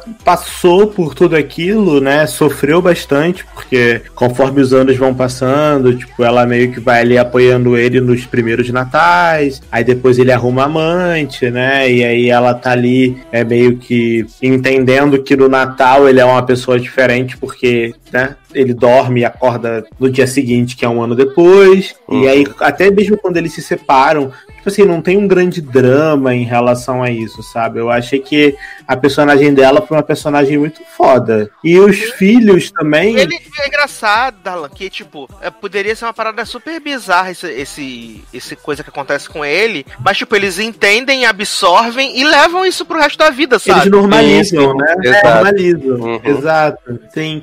Não, e os filhos eu também gostei que eles não são chatos, não são problemáticos. Sim, não, exato. não é tipo assim, um drama muito grande, Uhum. porque ai, meu pai não me ama, meu pai só é meu pai Natal. Não tem essa porra. É. Tipo, todo mundo entende e meio que já se adapta a essa realidade dele. E eles tentam aproveitar ao máximo na véspera do Natal, porque sabem que é quando eles vão ter o pai de E volta, que- entendeu? E, e que inclusive eles falam, né, que tipo, ele, ele tentou, o pai tentou, né, o Hassum tentou, fez exame, fez tudo, né, e não descobriu do que que se tratava. Uhum. Isso e tal, então acho que por isso também os, os filhos, a mulher, acabam meio que, né, parando de tentar descobrir, né, e tentando seguir a vida do jeito que É, dá, é, né? é- eu também gosto muito daquela parte. Logo depois que ele, que ele acordou, né? Porque ele vai ficar o Natal com eles lá. Que aí ele vai na, na Daniele Vintes, aí depois ele pergunta pra mulher: Ah, Laura, como é que a gente tá? Aí ela fala: Ah, que negócio é esse? Como é que a gente tá? Ela é, Natal, né? Época da gente repensar na vida e tal. E aí ela fala, né? De como ela sente falta do jeito que ele olha pra ela, que só acontece nesse dia, né? Uhum, Uhum. uhum, Porque no dia aquele idiota, né? Aquele otário, né? Jorjão. Você joga golfe, Jorjão. Essa é a sua vida. Ai, ai. Jorjão, você é um excelente motorista. Você ganhou uma promoção esse ano. Clap, clap, clap. Caralho, Olha. é muito escroto. Nossa, e a parte da, da filha também, né? Quando eles vão tirar a foto de Natal, que a, que a peruca sai, né? Sim, sim. Nossa, E- ali foi. Nossa, quando ele fala assim, ela fala, vai dormir, pai. E ele fala assim, eu não quero dormir. Uhum, uhum. Nossa, a cena, acho que é logo depois disso, né? Que aí ele dorme quando acorda que tá a mulher dele é, com a, o neta, neta, não lembro. Netinho. E tal. É. E aí quando ele entra no quarto, assim, é.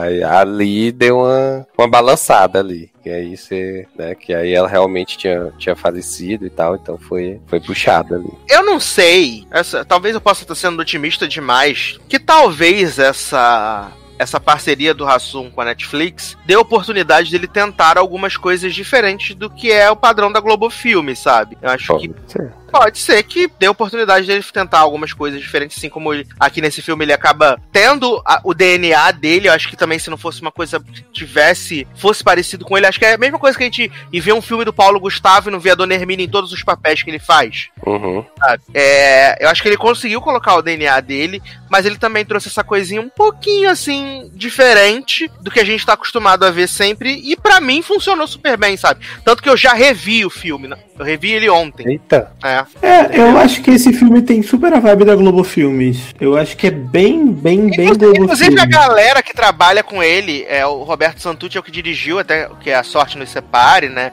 Dirigiu de pernas pro pro ar. O Paulo Hum. Cursino, que é o roteirista, também é o mesmo que tá envolvido com esses filmes. Então, é a mesma trupe, mas talvez eles tenham tido alguma liberdade diferente, talvez. Sim, Sim, sim, sim. exato, exato. Não, é, até umas coisas assim, tipo a, a cunhada dele que, que namora, cada Natal tá com um namorado diferente e tal, não sei o que, e aí quando termina, no último ela tá com a mulher, né? Exato. É, até porque também tem essa coisa, né? Porque a Globo Filmes, bem ou mal, está fazendo filme pro mercado nacional, né? E a Uhum. Netflix tem essa coisa de, tipo, você distribuir pra 190 países de uma vez, né? Não é à toa que o filme tava, tipo, em vários top 10, inclusive com contando com os rios de Darlan, tava em quinto lugar na Polônia, né? Semana. Claramente participei. Clap, clap, clap. Você ajudou o Leandro Hassum, né? Tava, tava no top 10 da Alemanha, nos Estados Unidos. Então, acho que a- o- o filme conseguiu falar com, com um público além do público brasileiro, sabe? Uhum, uhum. Eu acho isso Exato. legal. E, e assim, é, teve algumas pessoas, quando eu postei no Instagram, algumas pessoas perguntaram se valia a pena mesmo sendo o Leandro Hassum, né? E aí eu falei, gente, eu sou a pessoa que tinha o maior preconceito com o Leandro Hassum, porque eu não gosto do, do tipo de humor que ele faz e tal. E assim, fui assistir pela pauta mesmo e me surpreendi bastante, assim, da mensagem que o filme traz, é, Do, do que eles querem mostrar e tipo, ah, o Hassum tá do mesmo jeito? Tá, continua do mesmo jeito e tal, mas assim, eu acho que o, o filme tem mais camadas do que apenas o humor dele. Né? Então isso facilita. Exato. Não, e, e eu acho que, assim, eu também não sou fã do Leandro Hassum at all, não tenho paciência. Por isso que achei a primeira meia hora bem insuportável, porque é basicamente ele fazendo pataquada. Mas quando o filme sai desse foco, melhora tanto que eu acho que vale a pena. Mesmo quem não gosta do Leandro Hassum, quem não, não gosta do que ele faz na TV aberta e tal, eu acho que vale a pena porque a mensagem do filme é muito foda, sabe? É, um- é uma história bem, bem interessante, na minha opinião. Bem legal. Sim. Se Leandro tivesse aqui, ele também teria votado a favor dos relatores. né? Exatamente. Tá, tá aí até Maísa elogiando, né? Exato. Aliás, a gente vai ter aí uma ideia do que vem aí nessa parceria Maísa Netflix, né? Em janeiro estreia a primeira, Uh, o primeiro filme da parceria deles, né? Que parece que vai ser um filme também que é bem. Gosta. né? A aguinha com açúcar, né? Que é o rolê da Maísa, que tem- é mamamia, né, viado? Porque a Maísa tem, tem dois pais, não sabe qual é o pai, né? Uhum. uhum. E aí ela vai enganar um pai com o outro, né? Pra poder curtir o melhor dessa vida. Mas assim, gente- musical? Não. Queria um nhenhenhen aí. Ah, seria. Mas eu quero dizer que eu adoro a Maísa como pessoa, mas eu acho ela uma péssima atriz. Então eu acho que vai ser uma bosta esse filme. Mas vou estar aí vendo, né? Pra poder falar com propriedade, mas não espero nada. Ah, o trailer não animou muito mesmo, não. Ele é ruim. Aliás, eu já tô aguardando o crossover, né? Que vem aí o Megazord de Larissa Manoela e Maísa na Netflix, né? Vai ser ele. maravilhoso, né? Aliás, Larissa Manoela canceladíssima, que devolveu uma doguinha vira-lata pra, pra Não é. Mel e ficou com cinco de raça e falou assim: ah, não tenho tempo pra cuidar. Hum. Menina, ela falou que é porque ela tá trabalhando no Rio. Ah, e as outras cachorras pode ficar de boa. Sim. Não, mas as doguinhas estão lá também. Mas, Ela menino, falou se que a fosse doguinha não, não se adaptou-se. Hum, Queria Ah, não se ela entendi. queria ver se ela deixasse o Max fosse filho dela, né? Falar assim, ah, gente, eu posso cuidar Né? mais, tô trabalhando no Rio. Vou deixar Não, e detalhe, não adaptou os três anos que tava com a doga. né? Por isso que dupla Bruna e Manu melhor que Maís e, e Gente, Larissa. nossa, Só Pois pode- nada a é. ver. Meu e essa. E rivalidade do nada. Então, o Field. Gente. É porque a Manu e a Bruna vão se juntar agora e vai ter Larissa e, e Maísa também, né? Aí a gente tá aqui só pra enaltecer a rivalidade feminina, né? Gente, garoto. A minha Rose Place brasileira, né? Ai, Vai. Deus, Podia ter, né? Um reboot brasileiro. Ah, Mas, jovem. Fala, meu anjo. belíssima canção. Espero que agora seja a última no mini álbum de Lula. De Lula. Lula, Lula, Lula. Eita, Lula, Lula 2022. Lula cantando boleros. Do mini álbum de Luna para Lula passar para o próximo bloco. Lula cantando Black Mamba. Menino, então, né? Vamos finalizar, né? pra- Tá acabando o ano, tá acabando os programas. Aí vou pedir então Luna, né? Hide and Seek, a última música do mini álbum. Adoro, esconde, esconde. Mas, mas vai Hum, ter, mas vai ter Marisa sei. atirando no irmão do, do Ryan. Troy. Adoro. Vai ter É a música do tiroteio. Vai te Troy. say. Oh, that you only mean well. What you say. Essa música é muito boa. Vem aí, essa é a Maratona dos Delcina da Rony. Adoro. Vou até rever. Quê? Ai, ai, então vamos encerrar o álbum do Luna. E a gente já volta. Hey you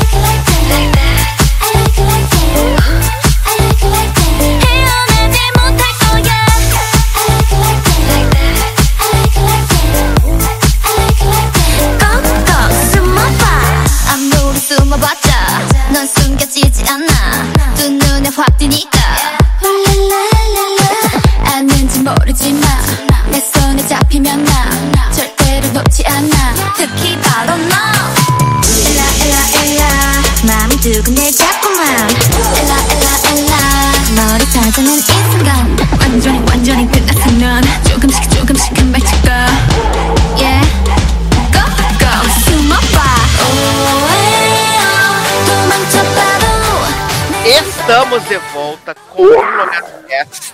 I like my king. Já que hoje vocês estão muito cantores, né? Vamos falar aí de cantoria, né? Que é o novo filme polonês da Netflix. Olha, que, que é coisa que Darlan obriga a gente a assistir, gente. Eu mesmo não vi.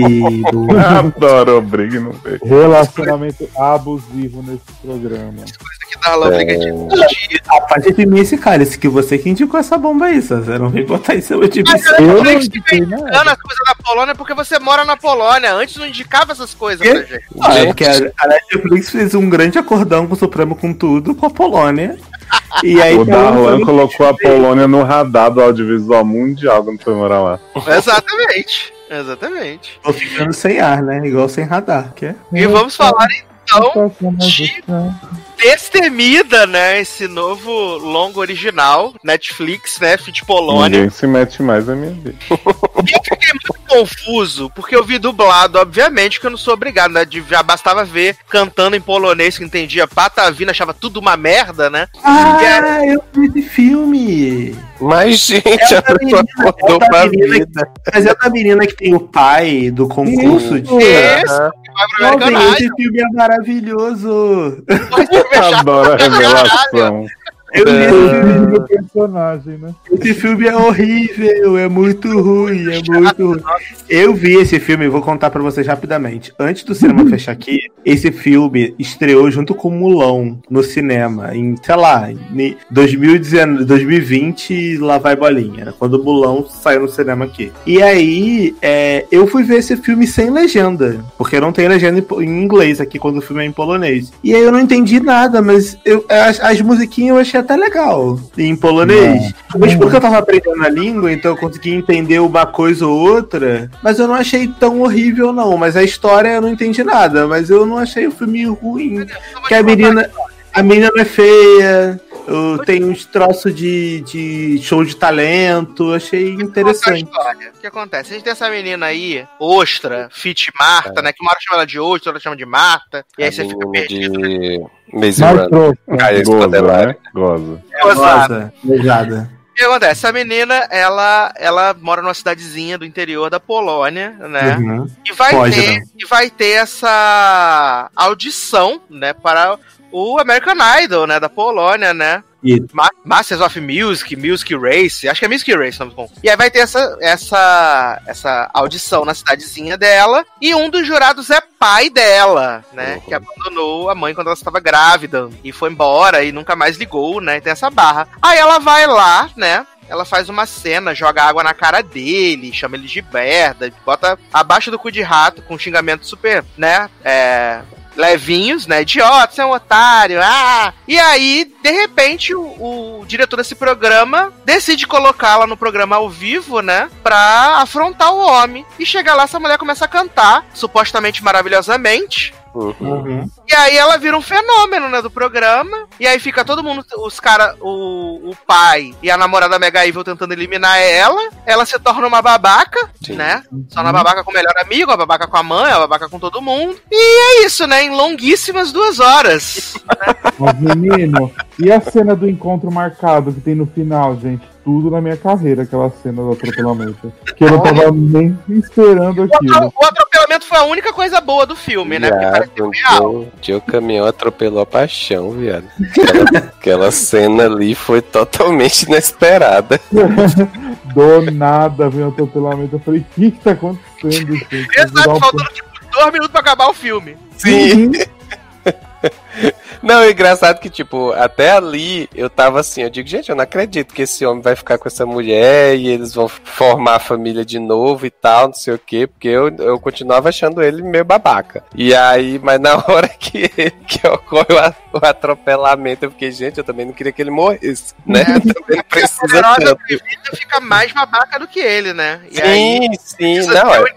O, pai e a mãe, né? Pra resgatar. Salve. Exato. Não, é- essa menina, gente, assim, é, até tava falando, né? Ela se tornou tudo aquilo que ela mais criticava, né? E tipo. E assim, Enfim, a hipocrisia. Enfim, a hipocrisia, como diria Leandro, porque, cara, assim, o filme tem duas horas e ele é arrastado, assim, porque a gente basicamente vai acompanhar a trajetória dela no programa e, assim, né, basicamente a gente tem umas três cenas, pelo menos, que é basicamente ela cantando e aí o, a jurada lá mais velha gostando, adorando ela e o pai, o pai dela e a, a outra menina de- detonando ela no palco, né? E aí só que ela começa a ser tão escrota quanto o pai, né, era. Ah, e aí a, namorada, a namorada do pai, né? Super Isso. relevante na social media, né? Tem os 500 mil seguidores. Sim, fazendo as exato. hashtags posta toda a vida. Nossa. Oh, meu Na verdade, esse filme é uma grande fanfic, né, gente?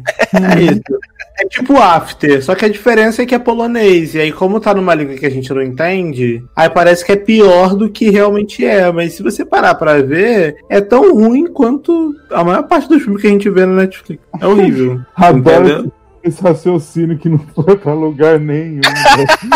Mas é, tipo, é, é um filme que, assim, ele é ruim, mas o meu ponto é, ele é ruim, mas, Mas ele é não é tão horrível né? grande parte das coisas que a gente vê, entendeu? Uhum. Só porque a gente não entende a língua, talvez parece que é um pouquinho pior. E aí a gente é Não. obrigado a ver dublado e tal. É, a dublagem às vezes não é tão boa. nananana. É, eu falei pro Edu, eu não odiei o filme, o que eu odiei foi a protagonista, que do meio pro final ficou uma babaca. Ela Fragmentada, né? Fragmentada. Claramente, sim. Uhum. Não, a protagonista é uma cuzona, não tem como você gostar dela, sabe? Sim, mas, mas esse filme eu não reconheci ele de primeiro, porque aqui o nome dele é super gigante, assim, não é destemida. É É tipo, três palavras. Yaki.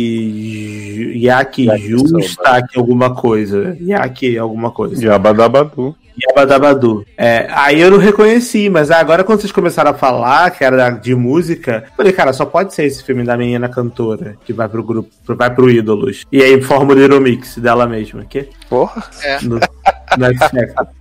Aí ela começa a catar um homem horroroso. sim. Mas uma dúvida, as músicas também são dubladas? Não, tá em polonês tudo. Ah, em polonês. Ah, Ah, tá em polonês, tá em polonês. Tanto é que, que ah, porque eu assisti é, no áudio original polonês, né, com legenda em inglês. E aí, tanto é que a última... Gente do céu, que ousadia e alegria. Mas é porque mas- o, o, meu eu assisto tudo com legenda em inglês, né? Aí esse veio, esse veio com áudio original já, eu deixei, né? Que eu não ia prestar atenção mesmo. E aí. é, tanto é que a última música, nem, le- nem a legenda em inglês eles botaram. Só, só tava lá cantando em polonês e ficou Usa por isso Vic, mesmo. né? Vic. Oxexio, oxexio. Vic, xaxarará. Menino, sabe o que, que eu ouvi um dia desse? Versão em português de Rusavik, com a parceria da Coca-Cola com uma rádio brasileira. O falando, quê? Natal vai trazer uma loucura de métrica, menino. Fiquei chocado, fiquei perguntando se estão pagando pra Eurovision. O quê? Como assim? Pegaram a vou música procurar a fundo isso, porque assim. traduziram, tipo, Belo? Não, não traduziram, fizeram uma versão, tipo, o Natal vai ser, sabe? Tipo, com ritmo assim, bizarro. Eu não sei nem se pagaram os direitos, porque como. Entendi. Puxadíssimo, hein? Mas vejam aí, né, gente? Esse filme natalino aí, ó. Menino, Ya- a única que eu Justa que de viagem da. foi o Chandelier. Fora isso, nada mais, né, gente? Essa lembra. Nossa, e assim, é, é o que o Taylor viu com a legenda em inglês, né? Eu vi com a legenda em Uhum. Português. E aí, quando ela canta aquela música, que é, tipo, supostamente a música do pai dela, né? E aí a música, Sim. tipo, ah, você é um idiota, babaca, abandonou. Viado, não entendi. E eu, o que tá acontecendo, meu Deus? Olha, que eu não entendi o propósito desta música. E ainda mais essa música supostamente fez, fez sucesso, né? Com, com o pai dela, né? Então, Aham. assim, olha as, as merda que esse povo ouve que dá stream, gente. Que eu vou te dizer, né? Tenso, né, Nen? Na verdade, assim, nenhuma das músicas me empolgou, né? Muito provavelmente pelo fato de terem sido, de eu ter ouvido em polonês, né? Então não, não ajudou no processo, né? Tirando a da Cia, que era conhecida, o restante eu acho que só a primeira que ela canta mais pelo fato do choque dela, da, da voz que sai, né? Eu não sei Só se é pelo dela choque dela mesmo, né? cantar. Exato, mas. Mas, o, mas é um problema que não empolgou nem a galera da Polônia também, porque na Polônia eles só ouvem, eles, só- eles só ouvem discopolo, né? Então aqui. Ah, então, assim, qualquer música que não seja discopolo, ninguém escuta. Então. É, E, e eles também têm, tipo assim, uns rock alternativo polonês, umas paradas. Ou música eletrônica, tipo música de DJ e tal. Tipo a grande Tamagotchi que eu trouxe aqui no Logado há um tempo atrás. É verdade. Taco na Fit, minha banda de rap. Tipo uma goiaba gravata, né? Né? Uma palavra maldita, né? Uma palavra goiaba. é isso. Eu amo.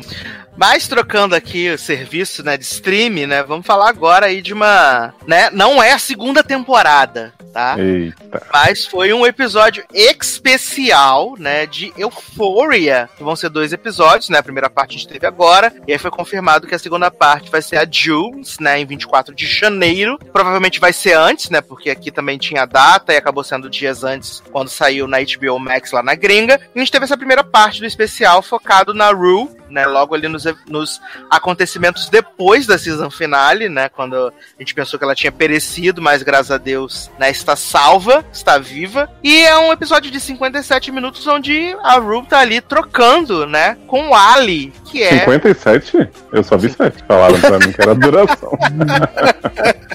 Otário. Que ela e o Ali ficam ali trocando, né, experiências, é, conhecimentos, histórias de vida durante 57 minutos. E é um episódio poderoso, né, na, na questão dos diálogos, né, ele é totalmente baseado nos diálogos. E é engraçado que o criador da série, né, ele teve na, na CCXP e ele falou que é, na série é, em si, né, em Euphoria, ele foge de diálogos, né? Ele falou que ele corta diálogo, ele rasga diálogo e ele dá atenção mais para a parte estética da, da, da produção. E que nesses episódios especiais ele quis fazer uma coisa diferente. Então, por isso que esse, esse, esse especial é tão verborrágico, né? É, ao longo dos seus 57 minutos. E eu queria que os meninos, né, principalmente Zanon aí, que ficou muito empolgado, falasse sobre a, a experiência que foi assistir esse, essa primeira parte dos especiais de Euphoria. Menina, então, né? Conceito, coesão e aclamação. É isso, três vezes. Tô brincando.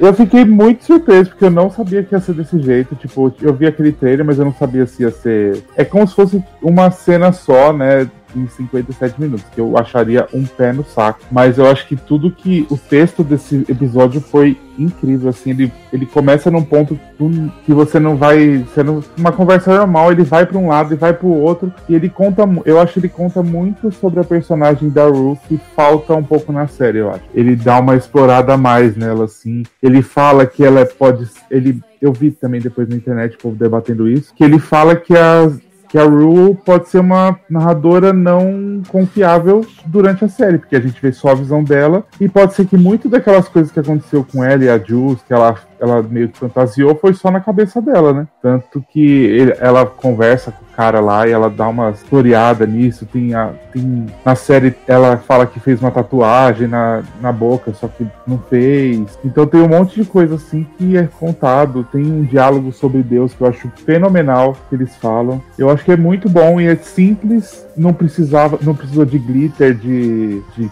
um monte de coisa ali, e só precisou da Zendaya e do cara que tava. Os dois estavam incríveis, ela tava foda. Ela tá muito confortável assim no personagem dela e mostrou por que que é uma vencedora do M, né? É isso. Arrasou. E aí, ele. Ah, eu acho que eu concordo com tudo que Zanon falou. Eu acho que, assim, né, é, justamente pelo fato de ser um episódio de 57 minutos, né, num, num praticamente num local único lá com dois personagens conversando, né? Então, assim, o texto tem que ser muito bom para te segurar por 57 minutos, né? E consegue, né? Então, assim, de todos os temas que eles conversam, é, como o não falou, essa questão da, da, da Ru não ser tão confiável assim como narradora, né? A questão que eles conversam sobre Deus, a questão que eles conversam sobre as drogas em si, sobre o processo de recuperação dela, do, do próprio padrinho dela, né? Também lá do responsável é, por ela também, assim, de, de essa questão dele dele colocar para ela assim que ela não sabe de tudo, que ela é jovem, que ela tem é, que ela tenta meio né? Às vezes ele pergunta uma coisa, ela tenta escapar ou conta algo que não é verdade, e ele diz que sabe que ela tá mentindo e tal. É, então, assim, o, o, diálogo passa por tudo isso e passa de maneira natural, assim, você embarca naquela conversa como se você tivesse é, realmente ali do lado ouvindo duas pessoas conversando sobre todos esses pontos, né? Então, assim, é, a cena se sustenta sozinha, assim, de boa, né? Você tem a cena inicial que é né, meio que um, um, um desejo da, dela, né, de, de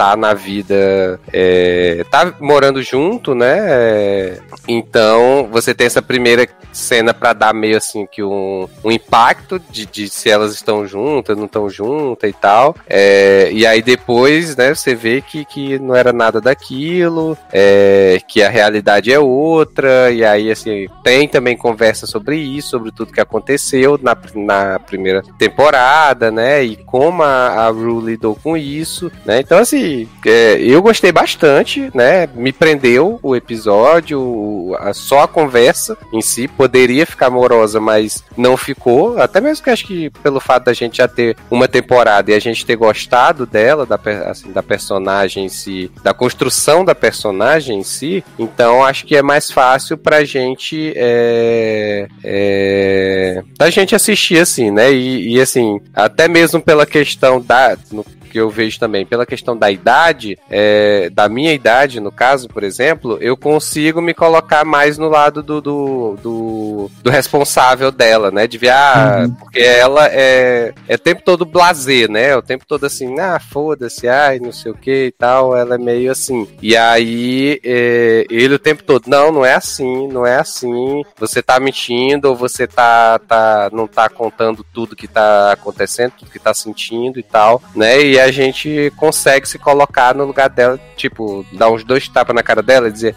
acorda, né, que você tá fazendo errado, você tá agindo errado, né? Então, é, eu achei, achei é, muito bom. Eu morri duas vezes nesse episódio, né? Um, um, é quando ela fala essa questão de que ela não vai estar tá ali por muito tempo, né? Que ela não, uhum. ela não quer estar tá ali por muito tempo, isso é foda, real, assim. E também na questão de quando o Ali pergunta para ela, né? Ah, você tá falando aí que você não vai estar tá aí por muito tempo, mas e a sua família? E a sua mãe? Uhum. E a sua irmã? Como você quer que elas se lembrem de você? Uhum. Isso é muito foda, né? Porque eu acho que uhum. se aplica muito para qualquer situação na vida, não só para uma pessoa que tem enfrenta um problema de vício, sabe? Uhum. Isso. Mas eu, eu, eu, eu acho que acaba, assim, desculpa, nem. Eu acho que Não, acaba, é, de certa forma, que a gente cria certas cobranças pra gente, uhum. é, baseado nas expectativas que as outras pessoas têm a nosso respeito também, sabe? Sim, ela fala, né, que ela quer ser conhecida por uma pessoa que tentou e não conseguiu, né? E eu acho, não sei se na opinião de vocês, vocês tiveram a mesma percepção, que se essa série contar toda a história dela, que quer contar tudo, ela não termina viva no final. Ela não vai ter um final feliz. Uhum, sim, não tem sim. como, né? Não tem como. Essa série não é uma série de final feliz. A própria Zendaya, eu tava vendo as entrevistas que ela deu para divulgar esse episódio especial. Ela mesma, numa das entrevistas, falou: tipo, ah, é um episódio em teoria de Natal, mas se você espera algo feliz e uplifting, não recomendo. Porque não é isso, né? Não é quem a personagem é. A personagem tem vários conflitos, né? Uhum. Internos, e eu acho que eles estariam sendo até meio que é, injustos com a personagem de resumir ela com um final feliz, sabe? No final da série. Então eu acho que provavelmente ou ela morre ou ela tem um final assim bem merda na Cracolândia. um rolê aleatório desse assim. É, eu- Internada numa clínica, algo assim. É uma coisa que eu acho também importante desse episódio é que ele fala que é, usuário de droga, tudo ele, é uma doença que ele tem, né? Não é o cara, porque assim, todo mundo fala, eu ouvi muita é, é, falar que Euphoria glamoura- glamourizava droga, que não sei o quê. Só que assim, esse episódio pra mim é o mais importante da série, principalmente pro público que ela atinge, que é um público novo que a gente vê que fica aí é, chipando Zendai e de uso o tempo inteiro. E o E crack. conta a real de tudo, né? E fala, filho, não é isso que você tá achando. E eu acho que isso pode ser até um impacto do que essas pessoas falaram agora, pra assim, tipo, dar uma pisada aí no freio que as coisas estão passando, que a gente precisa explicar que isso aí não é legal, não, que, que acontece, é, machuca a própria pessoa e muita gente ao redor dela também. Não, e sem contar que assim, eu ainda não tive a oportunidade de assistir esse episódio por, né, por in- infelizmente não, não poder, né? Obrigado, HBO. Mas, cara, eu- o que eu acho foda nessa série é que, por exemplo, como você falou, muita gente traz essa discussão de que a série glamoriza o uso de droga, ou glamoriza o vício, algo assim. Mas episódios como esse, que você tem a personagem conversando ou discutindo, acho que foi até a Leózio que falou no início do programa, é o treatment, né, da, da Rue, tipo, ela conversando e você conhecendo, sendo muito PNC agora, vai, gente, abre ja- o jarrinho da moedinha. É, você conhece a psique da personagem, Amo. né? Você conhece a psique da personagem. Eu acho que eles são muito importantes até pra desmitificar, desmistificar essa glamorização que as pessoas falam. Porque quando eles colocam o vício como uma doença, eles mostram que não tem nada de bonito, que não tem nada de legal, que não tem nada de cool você ser viciado. Que é uma parada triste, uma parada difícil, uma parada que a pessoa que é viciado naquilo, que ela sofre. Ela pode ter aquele momento de, de se sentir incrível quando ela tá no efeito da droga, que é algo que a série também mostra na primeira temporada, quando a pessoa tá, quando a Zendaya principalmente tá drogada na série, a personagem dela, ela vê tudo colorido, a música alta, aquela coisa meio vertigem, não pode parecer uma sensação muito foda, mas esse episódio, né, pelo que vocês estão dizendo, e eu pretendo ver em breve, assim que eu chegar no Brasil assistir, é, parece que eles meio que desmistificam isso. Fazem assim, olha, meu amigo, você viu na primeira temporada a, a, a, a personagem so, sob efeito de droga, e agora você vai ver como a personagem se sente. Ela não vai estar drogada nesse episódio, vai ser ela conversando com uma outra pessoa, e você vai conhecer exatamente qual é o sentimento de alguém que tem esse vício, sabe? E eu acho que esses episódios são muito importantes. Eu acho legal a série fazer essas coisas. É, drogada ela tava, né? Que ela deu uma cheirada no começo Exato. Ela, dá, ela, ela manda uma carreira pra dentro? E ele, e, ele, e ele fala pra ela: Você vem aqui me dizer que tá limpa, que tá sóbria. Você Exato. tá claramente chapada. E ela é com aquele olhinho fechado, assim. É, muito então, louco. sim. Não, e ela conta até o que, que ela sente quando ela usa droga, o que, que ela, por que, que ela usa. Meu, é muito foda, assim. Eu acho que eu conheci mais a personagem dela nesse episódio do que durante oito episódios da primeira temporada. Ah, com certeza, com certeza. Uma coisa que eu gostei muito também é que no meio do episódio eles param, e aí o cara vai falar com as filhas dele, né? Que tudo Uhum. pode uma tão aprofundada, e, é, e toca música, tipo. Uma música é- inteira. Uhum. É pra você dar uma respirada, né? De tudo que você tá vendo, você dá uma absorvida, que nem ela mesmo que tá lá sentadinha de boa ouvindo a música. Eu achei maravilhoso isso. Uma música inteira. Né? Mas passa o cara dando os gritinhos? A, a banda lá que faz as músicas dessa série? Não. Ah, é do Radente também, né? Passa o filho bate na mãe cantando. Garoto. Crossover. Na mãe no fundo. Adoro. Mas assim, se você não assistiu esse especial de Euphoria. Deixa eu falar, garoto. Eita! Silenciando. Esse era um homem branco. Se for pra falar mal, nem fala. Não. Não, eu nem, eu nem tenho muito a acrescentar, assim, não, que eu concordo muito com, com o que todo mundo disse. Eu acho que, assim, eu já falei aqui algumas vezes que eu não sou a pessoa mais empática com plot de vício, né? Mas Eu acho que assim, o que eu vi de Euphoria e esse episódio agora, eu vejo uma abordagem diferente, porque assim, o que eu não gosto do plot de vício é que, no geral, me parece um artifício fácil pra você fazer a cena dramática da pessoa na merda e da pessoa se recuperando e da recaída depois, entendeu? Tipo, é um, é um artifício pra você criar conflito muito batido pra mim. E eu acho que a Ru não faz isso na série, porque assim, nessa conversa com ela, ela já deixa claro que ela não tá afim de largar, que ela, por mais que. Não, não tá afim, mas tipo assim, né? Não tá disposta a abrir mão do, do que é o efeito pra ela e, enfim, do, do que ela vai sofrer se ela precisar mesmo se livrar. E só que assim, ela tá lidando com as consequências, né? Ela fala assim: ah, eu fiz coisas horríveis com a minha mãe e eu nem tava drogada. E ele fala: não interessa, a droga deixa a gente diferente, né? Tipo, eu acho que a série constrói bem como é uma pessoa viciada tentando viver, enfrentando e mostrando qual é a barra disso, sem ela ficar nos, sabe, naqueles limites, assim, naquelas cenas que é só pra chamar atenção. Então, eu curti bastante isso e eu curti demais a história dele também ali, né? Naquela dinâmica dele falando que, ah, eu. Você acha que eu ainda sou um cara bom, né? Depois de tudo isso que eu te falei? Ela, ah, eu acho que sim. Ele, então, é essa ilusão de que eu posso ser que me faz continuar tentando ser. E eu achei realmente esse texto dos dois, assim, essa dinâmica de terapia, mesmo sem nenhum dos dois ser terapeuta, muito interessante. Eu não conseguia, tipo, desgrudar o olho, assim, que ultimamente tem sido cada vez mais difícil, né? Eu ter atenção em coisas, ainda mais quando é uma conversa tão intimista, mas esse episódio conseguiu me segurar muito bem. E vocês acham que o, epi- o segundo episódio, que é o episódio da, da menina. Qual é o nome da menina? Jules. Que vai ter essa mesma pegada? Ou Eu acho que vai- não. Eu acho que vai ser tipo o oposto. Eu acho que não, porque eu acho que a menina não segura um episódio. Por causa da. Eu gosto Mas, muito gente. dela como atriz, mas eu acho que ela como atriz não segura. Mas tô mandando a real, eu gosto dela, mas ela não é. Vai segurar conversando uma hora falando. Parece que ela que vai dirigir o episódio nessa não. Ela Eu acho escreveu, né? Ela escreveu, né? É. Mas eu acho que vai ser, eu acho que vai ser outra vibe até pra, tipo, é, não, não rolar a comparação dos dois episódios, sabe?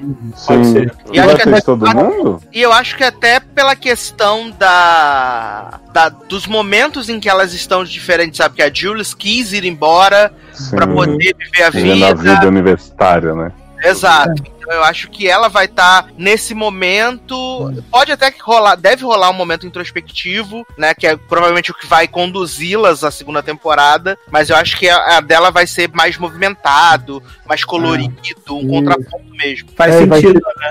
E vai mostrar meio que a visão dela, eu acho, que um pouco da Ru, como é que é a relação das duas. Porque a gente viu da visão da Ru, a gente sabe. né? Uhum. Agora conte o lado dela, como que ela acha que é. Tudo, né? Até porque quando acabou a temporada eu acabei achando a Jus uma filha da puta do caralho. Eu tava odiando essa Todos mulher. nós. A Mas então, eu também, só que daí esse episódio, tipo, desse da Zendaya, ele meio que fala assim, cê- ele chega pra Zendaya, a culpa meio é justo pela recaída dela, né? E aí ele fala assim, mas a culpa não é dela, você não tem culpa ela, a culpa meio não falou que minha culpa é sua, é a culpa da doença que você tem, né?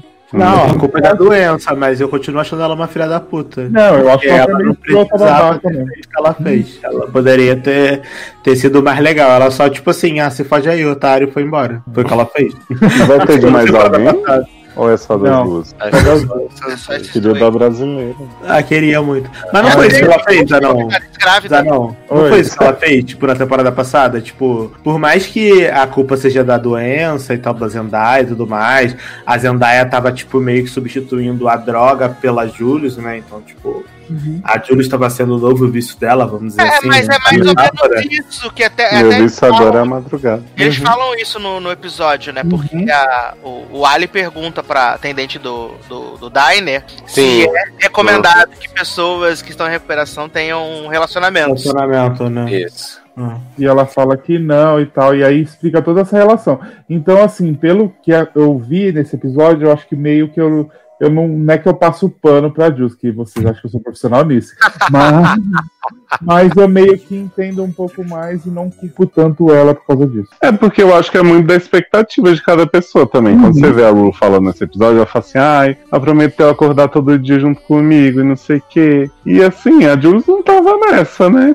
Tipo, ela tava aí, sofrendo na mão de Maxine, sofrendo na mão de Nate, e aí o Rue tava lá, né? Era um corpo quente. Mas eu não acho que ela tinha essa fantasia que, Também acho que a. Rue criou. Não, tinha não, tinha Não, não. não. Isso era na cabeça da Rue. Tudo. Uhum. Eu também acho. É Mas, mas foi bem legal, assim, sabe? É... é, Foi, uma... foi surpreendente, né? Porque a gente achava que ia ser o que a gente tá acostumado, né? Muita, muita, muita cor, muita coisa acontecendo, e eles foram exatamente na contramão. Então acho que foi legal, foi uma quebra, uma quebra de expectativa, mas uma quebra de expectativa pro bem, sabe? Uhum.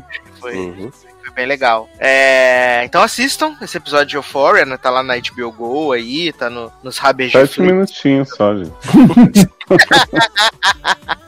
Já Eu- tem uma música no meio, dá pra fumar um cigarro enquanto tá Sim. Sim. Não, é importante contar pras pessoas. Sim, contar pras pessoas porque que eu tô fazendo essa piada dos 7 minutinhos, que tipo, o aplicativo da HBO Go mostrou como se tivesse 7 minutos, né? Então acho que foi o Leandro primeiro a ver. E aí ele mandou que porra é essa? A gente assim, caralho, tá esse tempo inteiro à espera fazer 7 minutos. E aí depois a gente viu que não, né? Tinha 50 extras. É, não, e eu mandei um arquivo pra mão que tinha tipo 2 GB, sabe? Falei, não é possível. Pô, imagina a qualidade dos 7 Qualidade, minutos. Era em 18K, né? 3D. Mas o especial da Maraia, viado, o arquivo que eu mandei pra Zanão foi 7 GB. Que isso, Jovem? Socorro! Era o único arquivo disponível no momento. Já vi, quando for assim, me avisa que eu passo a minha conta da Apple, vocês veem e depois desconecta. Porque baixar 7 GB. Baixar não, né? Fazer buffer, buffering, né? Exato, De buffering. 7 GB, porque a gente assiste, né? A gente, todo mundo assinou a Apple pra assistir Uhum. o especial da Mariah, então. Exato. Eu Claramente. passo a conta, gente. Tá de boa. Só avisar. Mas, menino Leozinho, que belíssima canção iremos tocar para passar para o último bloco desse podcast. Bom, eu queria indicar aqui tocar uma pros gays, né? Então vou escolher uma canção de Natal aqui para os Entertampers, que é de uma cena muito polêmica aí, de um beijo embaixo do visto, tem no meu livro, né? E aí essa é a música que me inspirou esse momento, então eu quero que todo mundo sinta essa vibração de Michael Bublé, que canta aí maravilhosamente em Cold December Night. Adoro Michael Bolinha de Sabão. Vamos tocar Sim, então, né? muito Bublé. Adoro. Candy Crush, né? Vamos tocar então Michael Bublé e a gente já volta.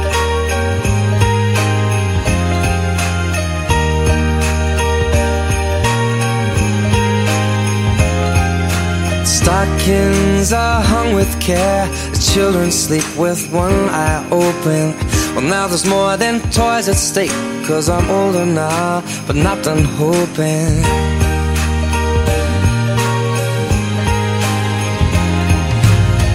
The twinkling of the lights, the Santa carols fill the household. Old Saint Nick has taken flight with a heart on board, so please be careful.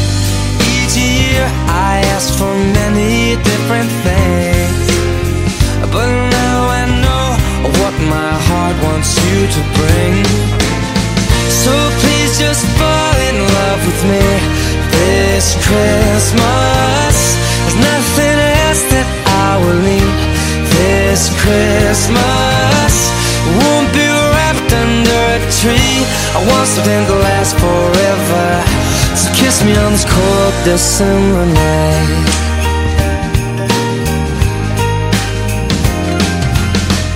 A tree that smells of pine, a house that's filled with joy and laughter. The mistletoe says stand in line, loneliness is what I've captured. Oh, but this evening can be a holy night. It's cozy on a fireplace. Estamos de volta com último bloco do Logado Cast, né? Para encerrar aí com uma coisa mágica, né? Mágica fit natalina, que é o novo filme original da Disney Plus, que, pasmem, chegou junto com na Disney Plus americano, menino. Não acredito.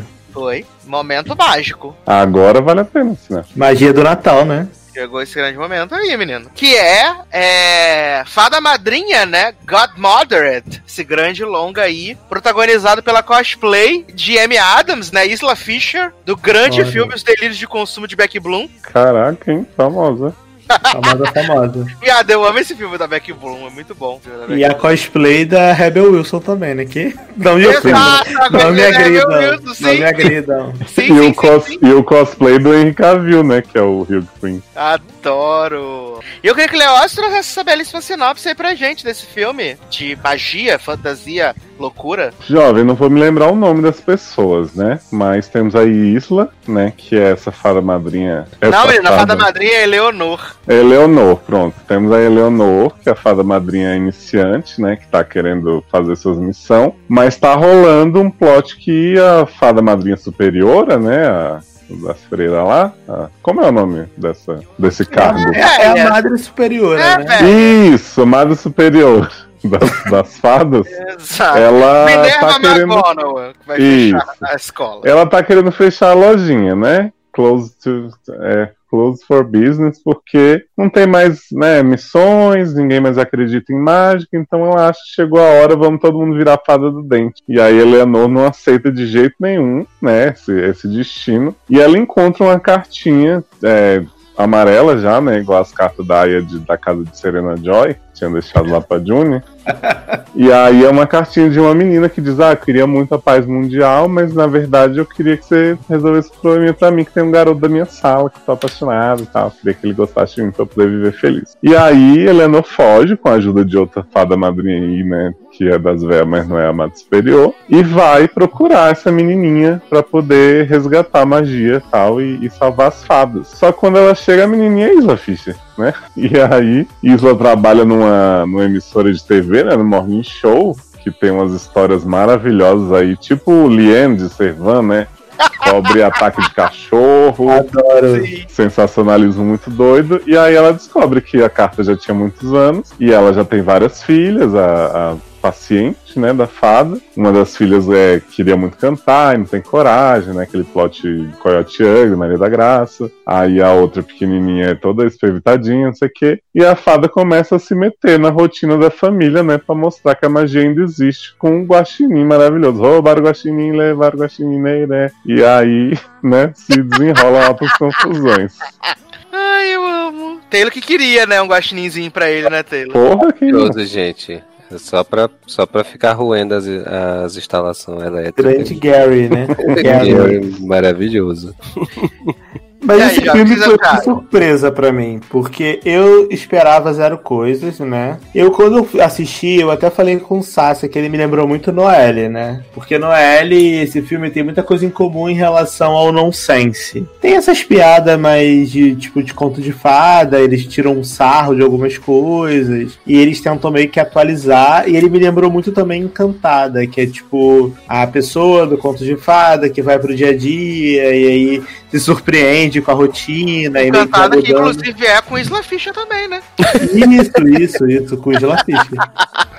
Grande La Fischer. E aí, e aí, cara, eu meio que gostei, assim, eu, eu não conhecia essa, essa atriz que faz a cover da Rebel Wilson, né, a fada. Eu achei ela muito boa, achei ela engraçada, carismática, divertida, sem ser completamente forçada. Claro que tem algumas cenas que são forçadas, porque é o estilo de filme, né? É o estilo de comédia, não tem como a gente exigir que esse tipo de filme não seja forçado em algumas coisas. Mas eu acho que ela segura bem o filme e a Isla Fisher e a, família dela também segura bastante. Então eu achei bem assim bonitinho. É um filme que tem duas horas quase, mas pra mim passou super rápido, então eu não achei que o filme enrola ou se arrasta, pelo contrário. E eu acho que é um, do- um dos melhores filmes do Disney Plus, depois de Clouds, por exemplo que pra mim é o meu filme favorito do Disney Plus, eu acho que é um dos melhores filmes do Disney Plus desses que eles lançaram recentemente. Então eu fiquei bem feliz de ter assistido. E aí, Taylor Rocha? Então, menino, é. Eu fui. Eu também, assim, eu, eu gostei do filme. É um filme bom. Assim, eu acho que vai muito. é, tem muita questão da expectativa, né? Como eu não tava esperando muita coisa. Então eu consegui me, me, me divertir assistindo o filme, né? Eu acho que ele traz. Ele, pra mim, foi um dos filmes que mais trouxe assim, uma vibe de Natal mesmo, pra, pra mim, né? Eu acho que como envolve essa questão de, de magia e tal, então, assim, é, de mágica, então acabou. é, trazendo esse espírito de Natal, assim. É, como até falei no Twitter, um elenco que pra mim é praticamente desconhecido, né? Assim, acho que a Isla Fisher eu já tinha ouvido falar, mas eu não lembro de ter, vi, de ter assistido nada assim com ela, né? Então, assim, é... gostei bastante. É... O filme é simples, tem uma mensagem simples, né? E é bom no que se propõe a fazer, né? Que é tentar atualizar um conto, um conto de fada, a história de conto de fada, né? E é... até a própria ameaça ao mundo da magia lá, né? Que estão querendo fechar porque ninguém mais acredita em magia e tal, não sei o que, não tem mais nem é, missão. Tanto é que, que a, a, própria fada madrinha vai buscar a missão lá num negócio totalmente abandonado e tal, né? Então, assim, ele meio que se propõe a isso. É, achei legal o modo como eles fizeram a questão lá de, de no final, de, de, de ter toda aquela discussão. Ah, mas. Mostrar que o Felizes para sempre não é necessariamente. Exatamente. Um casório. É isso, não é necessariamente um casamento, que no caso de, delas, né? Foi o resgate da família por conta do, do pai das meninas que tinha falecido, então a família tinha ficado mais triste, né? Mais distante, né? Então, assim, muito bom, Gary maravilhoso, né? Melhor personagem de longe. Então, assim, é... só só coisas boas, assim, é... só as meninas, as filhas, né, com que achei meio estranhas. É... De rosto mesmo, assim, achei meio. meio estranho. Que? É, é, é, foi basicamente isso, assim. Eu levei um susto inicialmente, aí depois acostumei. Com... Não, mas é porque assim, a mais nova, pelo menos, ela tem uma cara bem estranha, assim. Eu não sei, meio, meio defeituosa, sei lá. Aí... Não, não, mentiu, não mentiu. Então, aí. Aí, assim. Mas depois você embarca no filme, você, você tá super de boa. Taylor Rocha quebrando, né, a convenção de que tem que achar a criança tudo linda. Eu achei a irmã de Isla Fisher bem estranha também. Eu acho que a irmã da Isla Fisher pra mim é a menos pior, porque as, as, as filhas são meio sem Sim. alma, né? Exato, exato. também, gente. Embora a cena delas cantando no parque com o velho lá, tá- eu achei bem, bem Achei maravilhoso. Eu achei a cena delas cantando no parque melhor do que o musical final, que eu achei sem, sem emoção. Hum, E eu acho Mas que era pra ser, e acho que era pra Verdade. ser um grande número, assim. Verdade. Tá-? Agora, agora que tu falou, eu lembrei mesmo. O É. final eu acho que era só tipo plano de fundo, porque a emoção era pra vir depois do textão, quando a. Não, mas eu Ah, digo, mas eu digo até porque eles escolheram uma música que tem coisa pra ser emocionante, sabe? Entendi. Tinha o rolê do Então, coral, as crianças velas. Eu acho que o filme em si, ele é bem barato. Se você parar pra, pra É, analisar cada 50 coisa. assim. É, porque assim, como o Taylor falou, La Isla Bonita é a mais famosa ali. É, Hugh Prince também, que eu descobri que é Santiago Cabrera, o pintor Isaac de Heroes, fiquei chocado. Oi? É, o pintor de Heroes. Como Mas o assim, Heroes, ó? O Heroes Sim, original? o original Sim, do. Sandro, que previu o futuro nos quadros. Viado, chocado. E aí, tipo assim, eu acho que ele não passa tanta emoção realmente, porque você vê que as cenas o povo tá, né, vendendo o almoço pra pagar a janta ali e filmar. Mas eu acho que ele, ele se, se vende, assim, pra mim, justamente nessa coisa meio Frozen até, né, da Disney querer fazer uma meia-culpa por tudo que ela instituiu na cabeça das pessoas com lavagem Uhum. cerebral, né? Então, assim, por mais que tenha o Hugh na história, ele seja simpático e tal, não, não ficam juntos, né, os dois. E aí, eu acho muito bonitinho ela dizendo que os amores da vida dela são as filhas, aí as filhas vão e falam da tia. Então, eu achei interessante como ele- eles mesmos falam, né, a gente tem que rever o jeito que a gente pensa em amor e em final feliz, e vamos ser felizes enquanto dá. Tipo, achei isso muito legal Sim, Faz- pensando como mensagem para gerações que vão assistir esse filme, como a gente assistiu o filme da vida inteira, que era de, de princesa e de príncipe perfeito com final feliz, né? Sim, e eu achei esse filme que ele tem um valor assim de você ver de novo. Qual é o nome dessa parada quando você pode ver um filme várias vezes e você não enjoa dele? Acho tipo assim, ele tem um tipo. Aí do show. É tipo Fixação. isso. Um, Seus olhos tipo, não re- rewatchability. Ah, velho. Eita porra. Sei lá, ele tem um. Rewatchability. Sei lá, caguei, Toma, caguei essa palavra tirada do meu Essa cu é a agora. palavra do dia. Rewatchability. Nem sei se existe, viu, gente? Aplicação numa frase. É, você tem esse valor de você poder ver ele várias vezes, entendeu? Porque ele é um filme super leve, super bobinho, fofinho, que você pode ver a qualquer momento.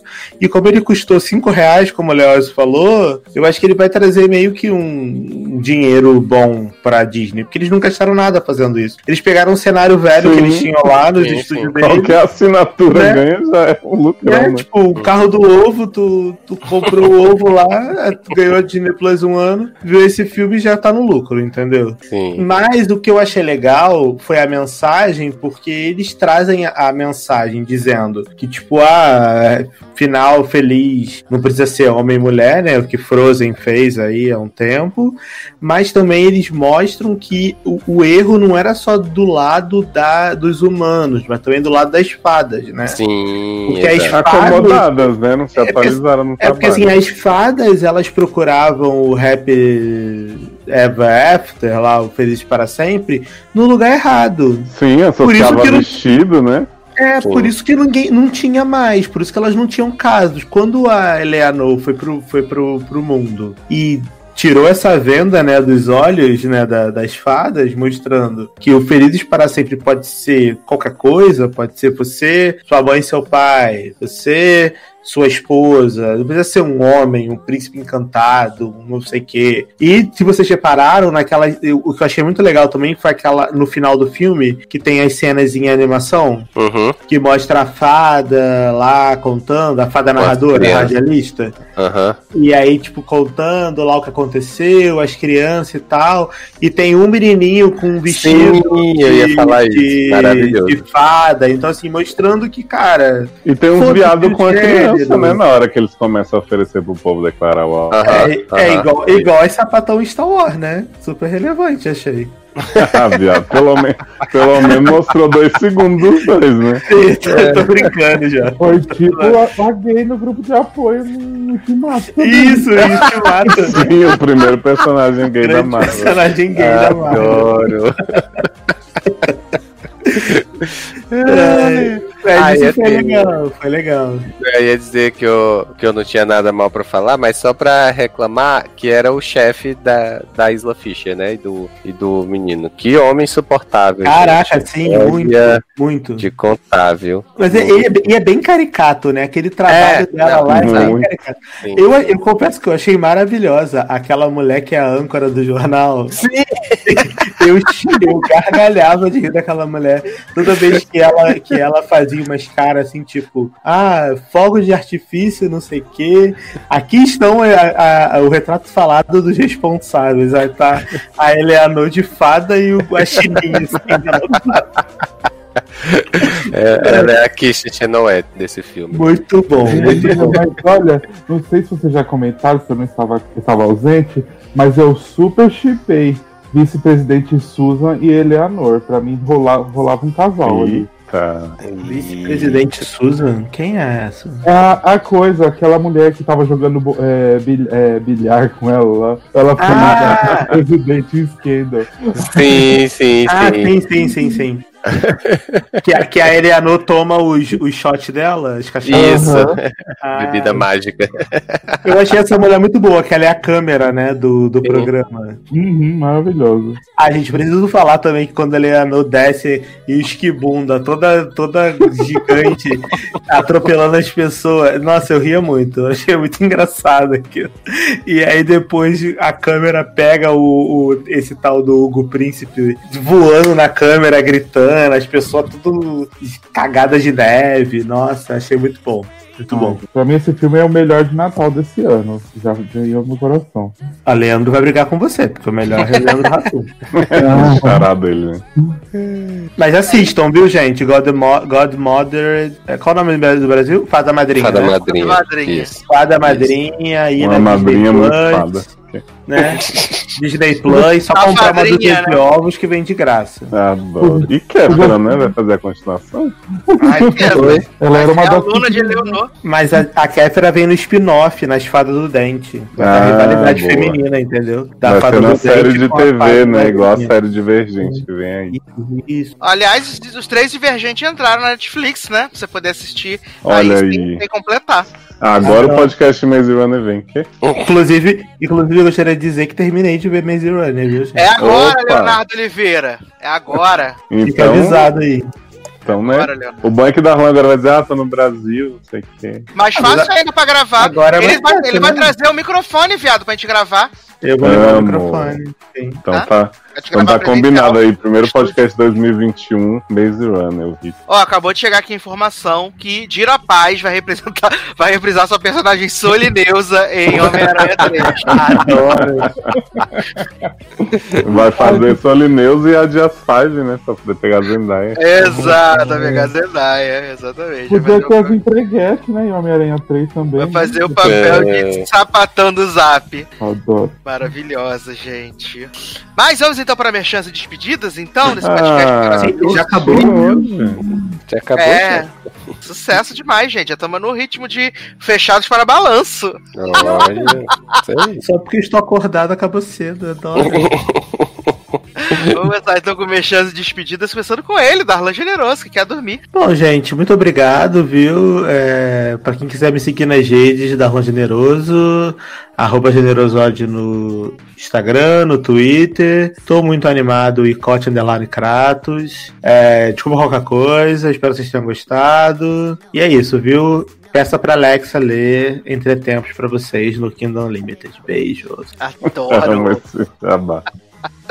E você, Teilin? Minhas chances de despedidas. Bom, pessoal, hoje, né, fomos fomos mais curtinhos do que normalmente, né? É, mas obrigado por ter ouvido aí a gente, né? Estamos aí nos finalmente, na reta final de 2020. A gente espera, né? Conseguir sair de 2020. Vamos aguardar. É, me sigam aí, Taylor Rocha, no Twitter e no Instagram, né? A gente tá sempre é, dando uma- um adiantamento aí da pauta, né? Do que, que a gente vai comentar. E é isso. Tô bem. E você, Zanãozinho? Minhas chances de despedidas. Gente, obrigado por ouvir até aqui. É, me segue lá no Twitter, no Instagram, arroba. Falar de comentar as coisas aí que acontecem na vida. E é isso, fica com Deus. Beijo. Adoro. E você, Leozinho? Chances de despedidas? Bom, vocês estão ouvindo esse programa, já rolou a transmissão ao vivo do Seriedade Anônima, né, 2020. Muitas surpresas, né? Tipo, vocês não vão acreditar quem levou martelada de ouro pra casa. Porque né, tivemos esse troféu diferente aí, que foram martelos higienizados, passados na lava-louça duas vezes, para não contaminar ninguém, né?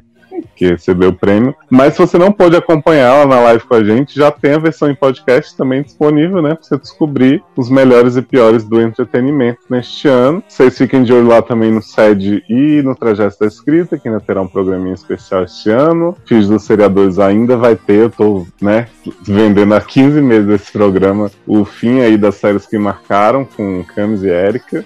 E vocês podem me seguir nas redes, né? Leose no Twitter, The Leose no Instagram e comprar meu livro Entre Tempos na Amazon. Maravilhoso, maravilhoso. Completinho É, hoje. Quero deixar aqui uma recomendação para vocês, né? De assistirem o documentário do Emicida, né? Que estreou aí na Netflix essa última semana, né? Amarelo. Estreou aí o doc, que é bem legal. Bem legal de Tem a verdade. primeira aparição de Tereza, né? Dele. Exatamente, Teresa The Baby. Ó, Primeira aparição de Teresa The Baby, que é belíssima, gente. Carismática, muito fofa. e o, o, o documentário ele é bem legal, né? Porque eu achei que ele ia ser o, tipo, o show, né? Do, do coisa. E ele é bem menos o show e muito mais é, contando sobre a concepção do álbum, as participações, as influências, falando sobre a negritude. Eu achei bem legal, assim. Não esperava, né? É um Mas. diferencial de um documentário de um artista que tem o que falar, né? Beijo, Shawn Mendes. E aí foi bem legal, assim, de verdade, gostei bastante. Então vejam, né, amarelo, é tudo pra ontem, se eu não me engano, já disponível na Netflix. Yellow, É. né? Da Coldplay. Quero aproveitar aqui e mandar abraços e beijos para todas as pessoas que comentaram nas últimas semanas. Inclusive, quero mandar um beijo especial aqui para a mãe de Nath, né? Que está dodói, está se recuperando. Mas eu ouvi todos os nossos episódios falando sobre Peladona, então mandar um beijo. Especial para a mãe de Nath aí. Com certeza logo estará melhor com, Uhum. com a força de Peladona né, na vida dela. Exato! Vai ser maravilhoso. É, todo mundo que comentou, muito obrigado. Aumentamos o número de comentários nessa última edição, gostei, porque já Ainda tava preparando bem. a ameaça. Eu já tava preparando a ameaça, né? A ameaça já tava no gatilho já Ameaça fantasma. para ser feita. Eita. Mas eles, né? Assim, pode ser melhor. Pode ser melhor. Uhum. Teve que comentar, mas pode ser melhor, até porque a gente tá chegando aí. Comentem aí que Garantiu, vocês querem. né? Três Final do ano. só, né? Comentem aí que vocês querem um especial de Mandalorian, né? Que Darlan vamos contar todas as pulodices de. De Grogo, né? Agora. Grande Grogo. Tamo aí no finalzinho de temporada, né? Temos aí apenas mais três episódios depois desse aí pra encerrar a nossa Ó, conta. últimas semanas, hein? Últimas emoções. Últimos capítulos. Eita. E aí, ó, já pra você se programar aí, a gente volta só em fevereiro, meus amigos. Então, aproveitem. Eita. né? Deixe seus comentários aí, que é muito importante. É, lembrando que você pode nos apadrinhar, né? Aí também no Padrinho, no PicPay. Você entra lá, procura por logado. Porque nós não somos famosos, né? A gente não tem parceria. Tem nada. Vocês que sustentam isso aqui. Graças a vocês estamos aqui mais um. Então, Hum. a gente conta com a ajuda de você. A gente não Lembrando. tá confirmado em Homem-Aranha 3. Não estamos. Não tem o Claro cachorro. que não. E nem temos o público de Rafa Kalimann ainda, né? Exato. E lembrando que é muito importante você fazer aquela campanha de você apresentar pro seu amiguinho o Logado Cash pra ele ouvir e aí ele entrar pra essa família também maravilhosa. Quem sabe já assina um padrim, já assina um PicPay. Sucesso demais, entendeu? Entre para esse grupo de produtores executivos. Garanto pra vocês que esse programa que vem aí pro final do ano, sucesso, né? Ó, tá maravilhoso. Ainda não gravamos, mas eu já sei que tá maravilhoso também. Adoro Adoro. a cozinha de Sasser. Porque tudo que a gente faz é maravilhoso, então, né, já tá melzinho na chupeta, garantido, mais que garantido, tá bom? É, então é isso, meus queridos. Um grande abraço, até a próxima e tchau. Tchau. Hom- flor. Homem-Aranha voltará em Logado 2021. Adoro. Don't want a lot for Christmas. There is just one thing I need. I don't care about the presents underneath the Christmas tree. I just want you for my own, more than you could ever know. Make my wish come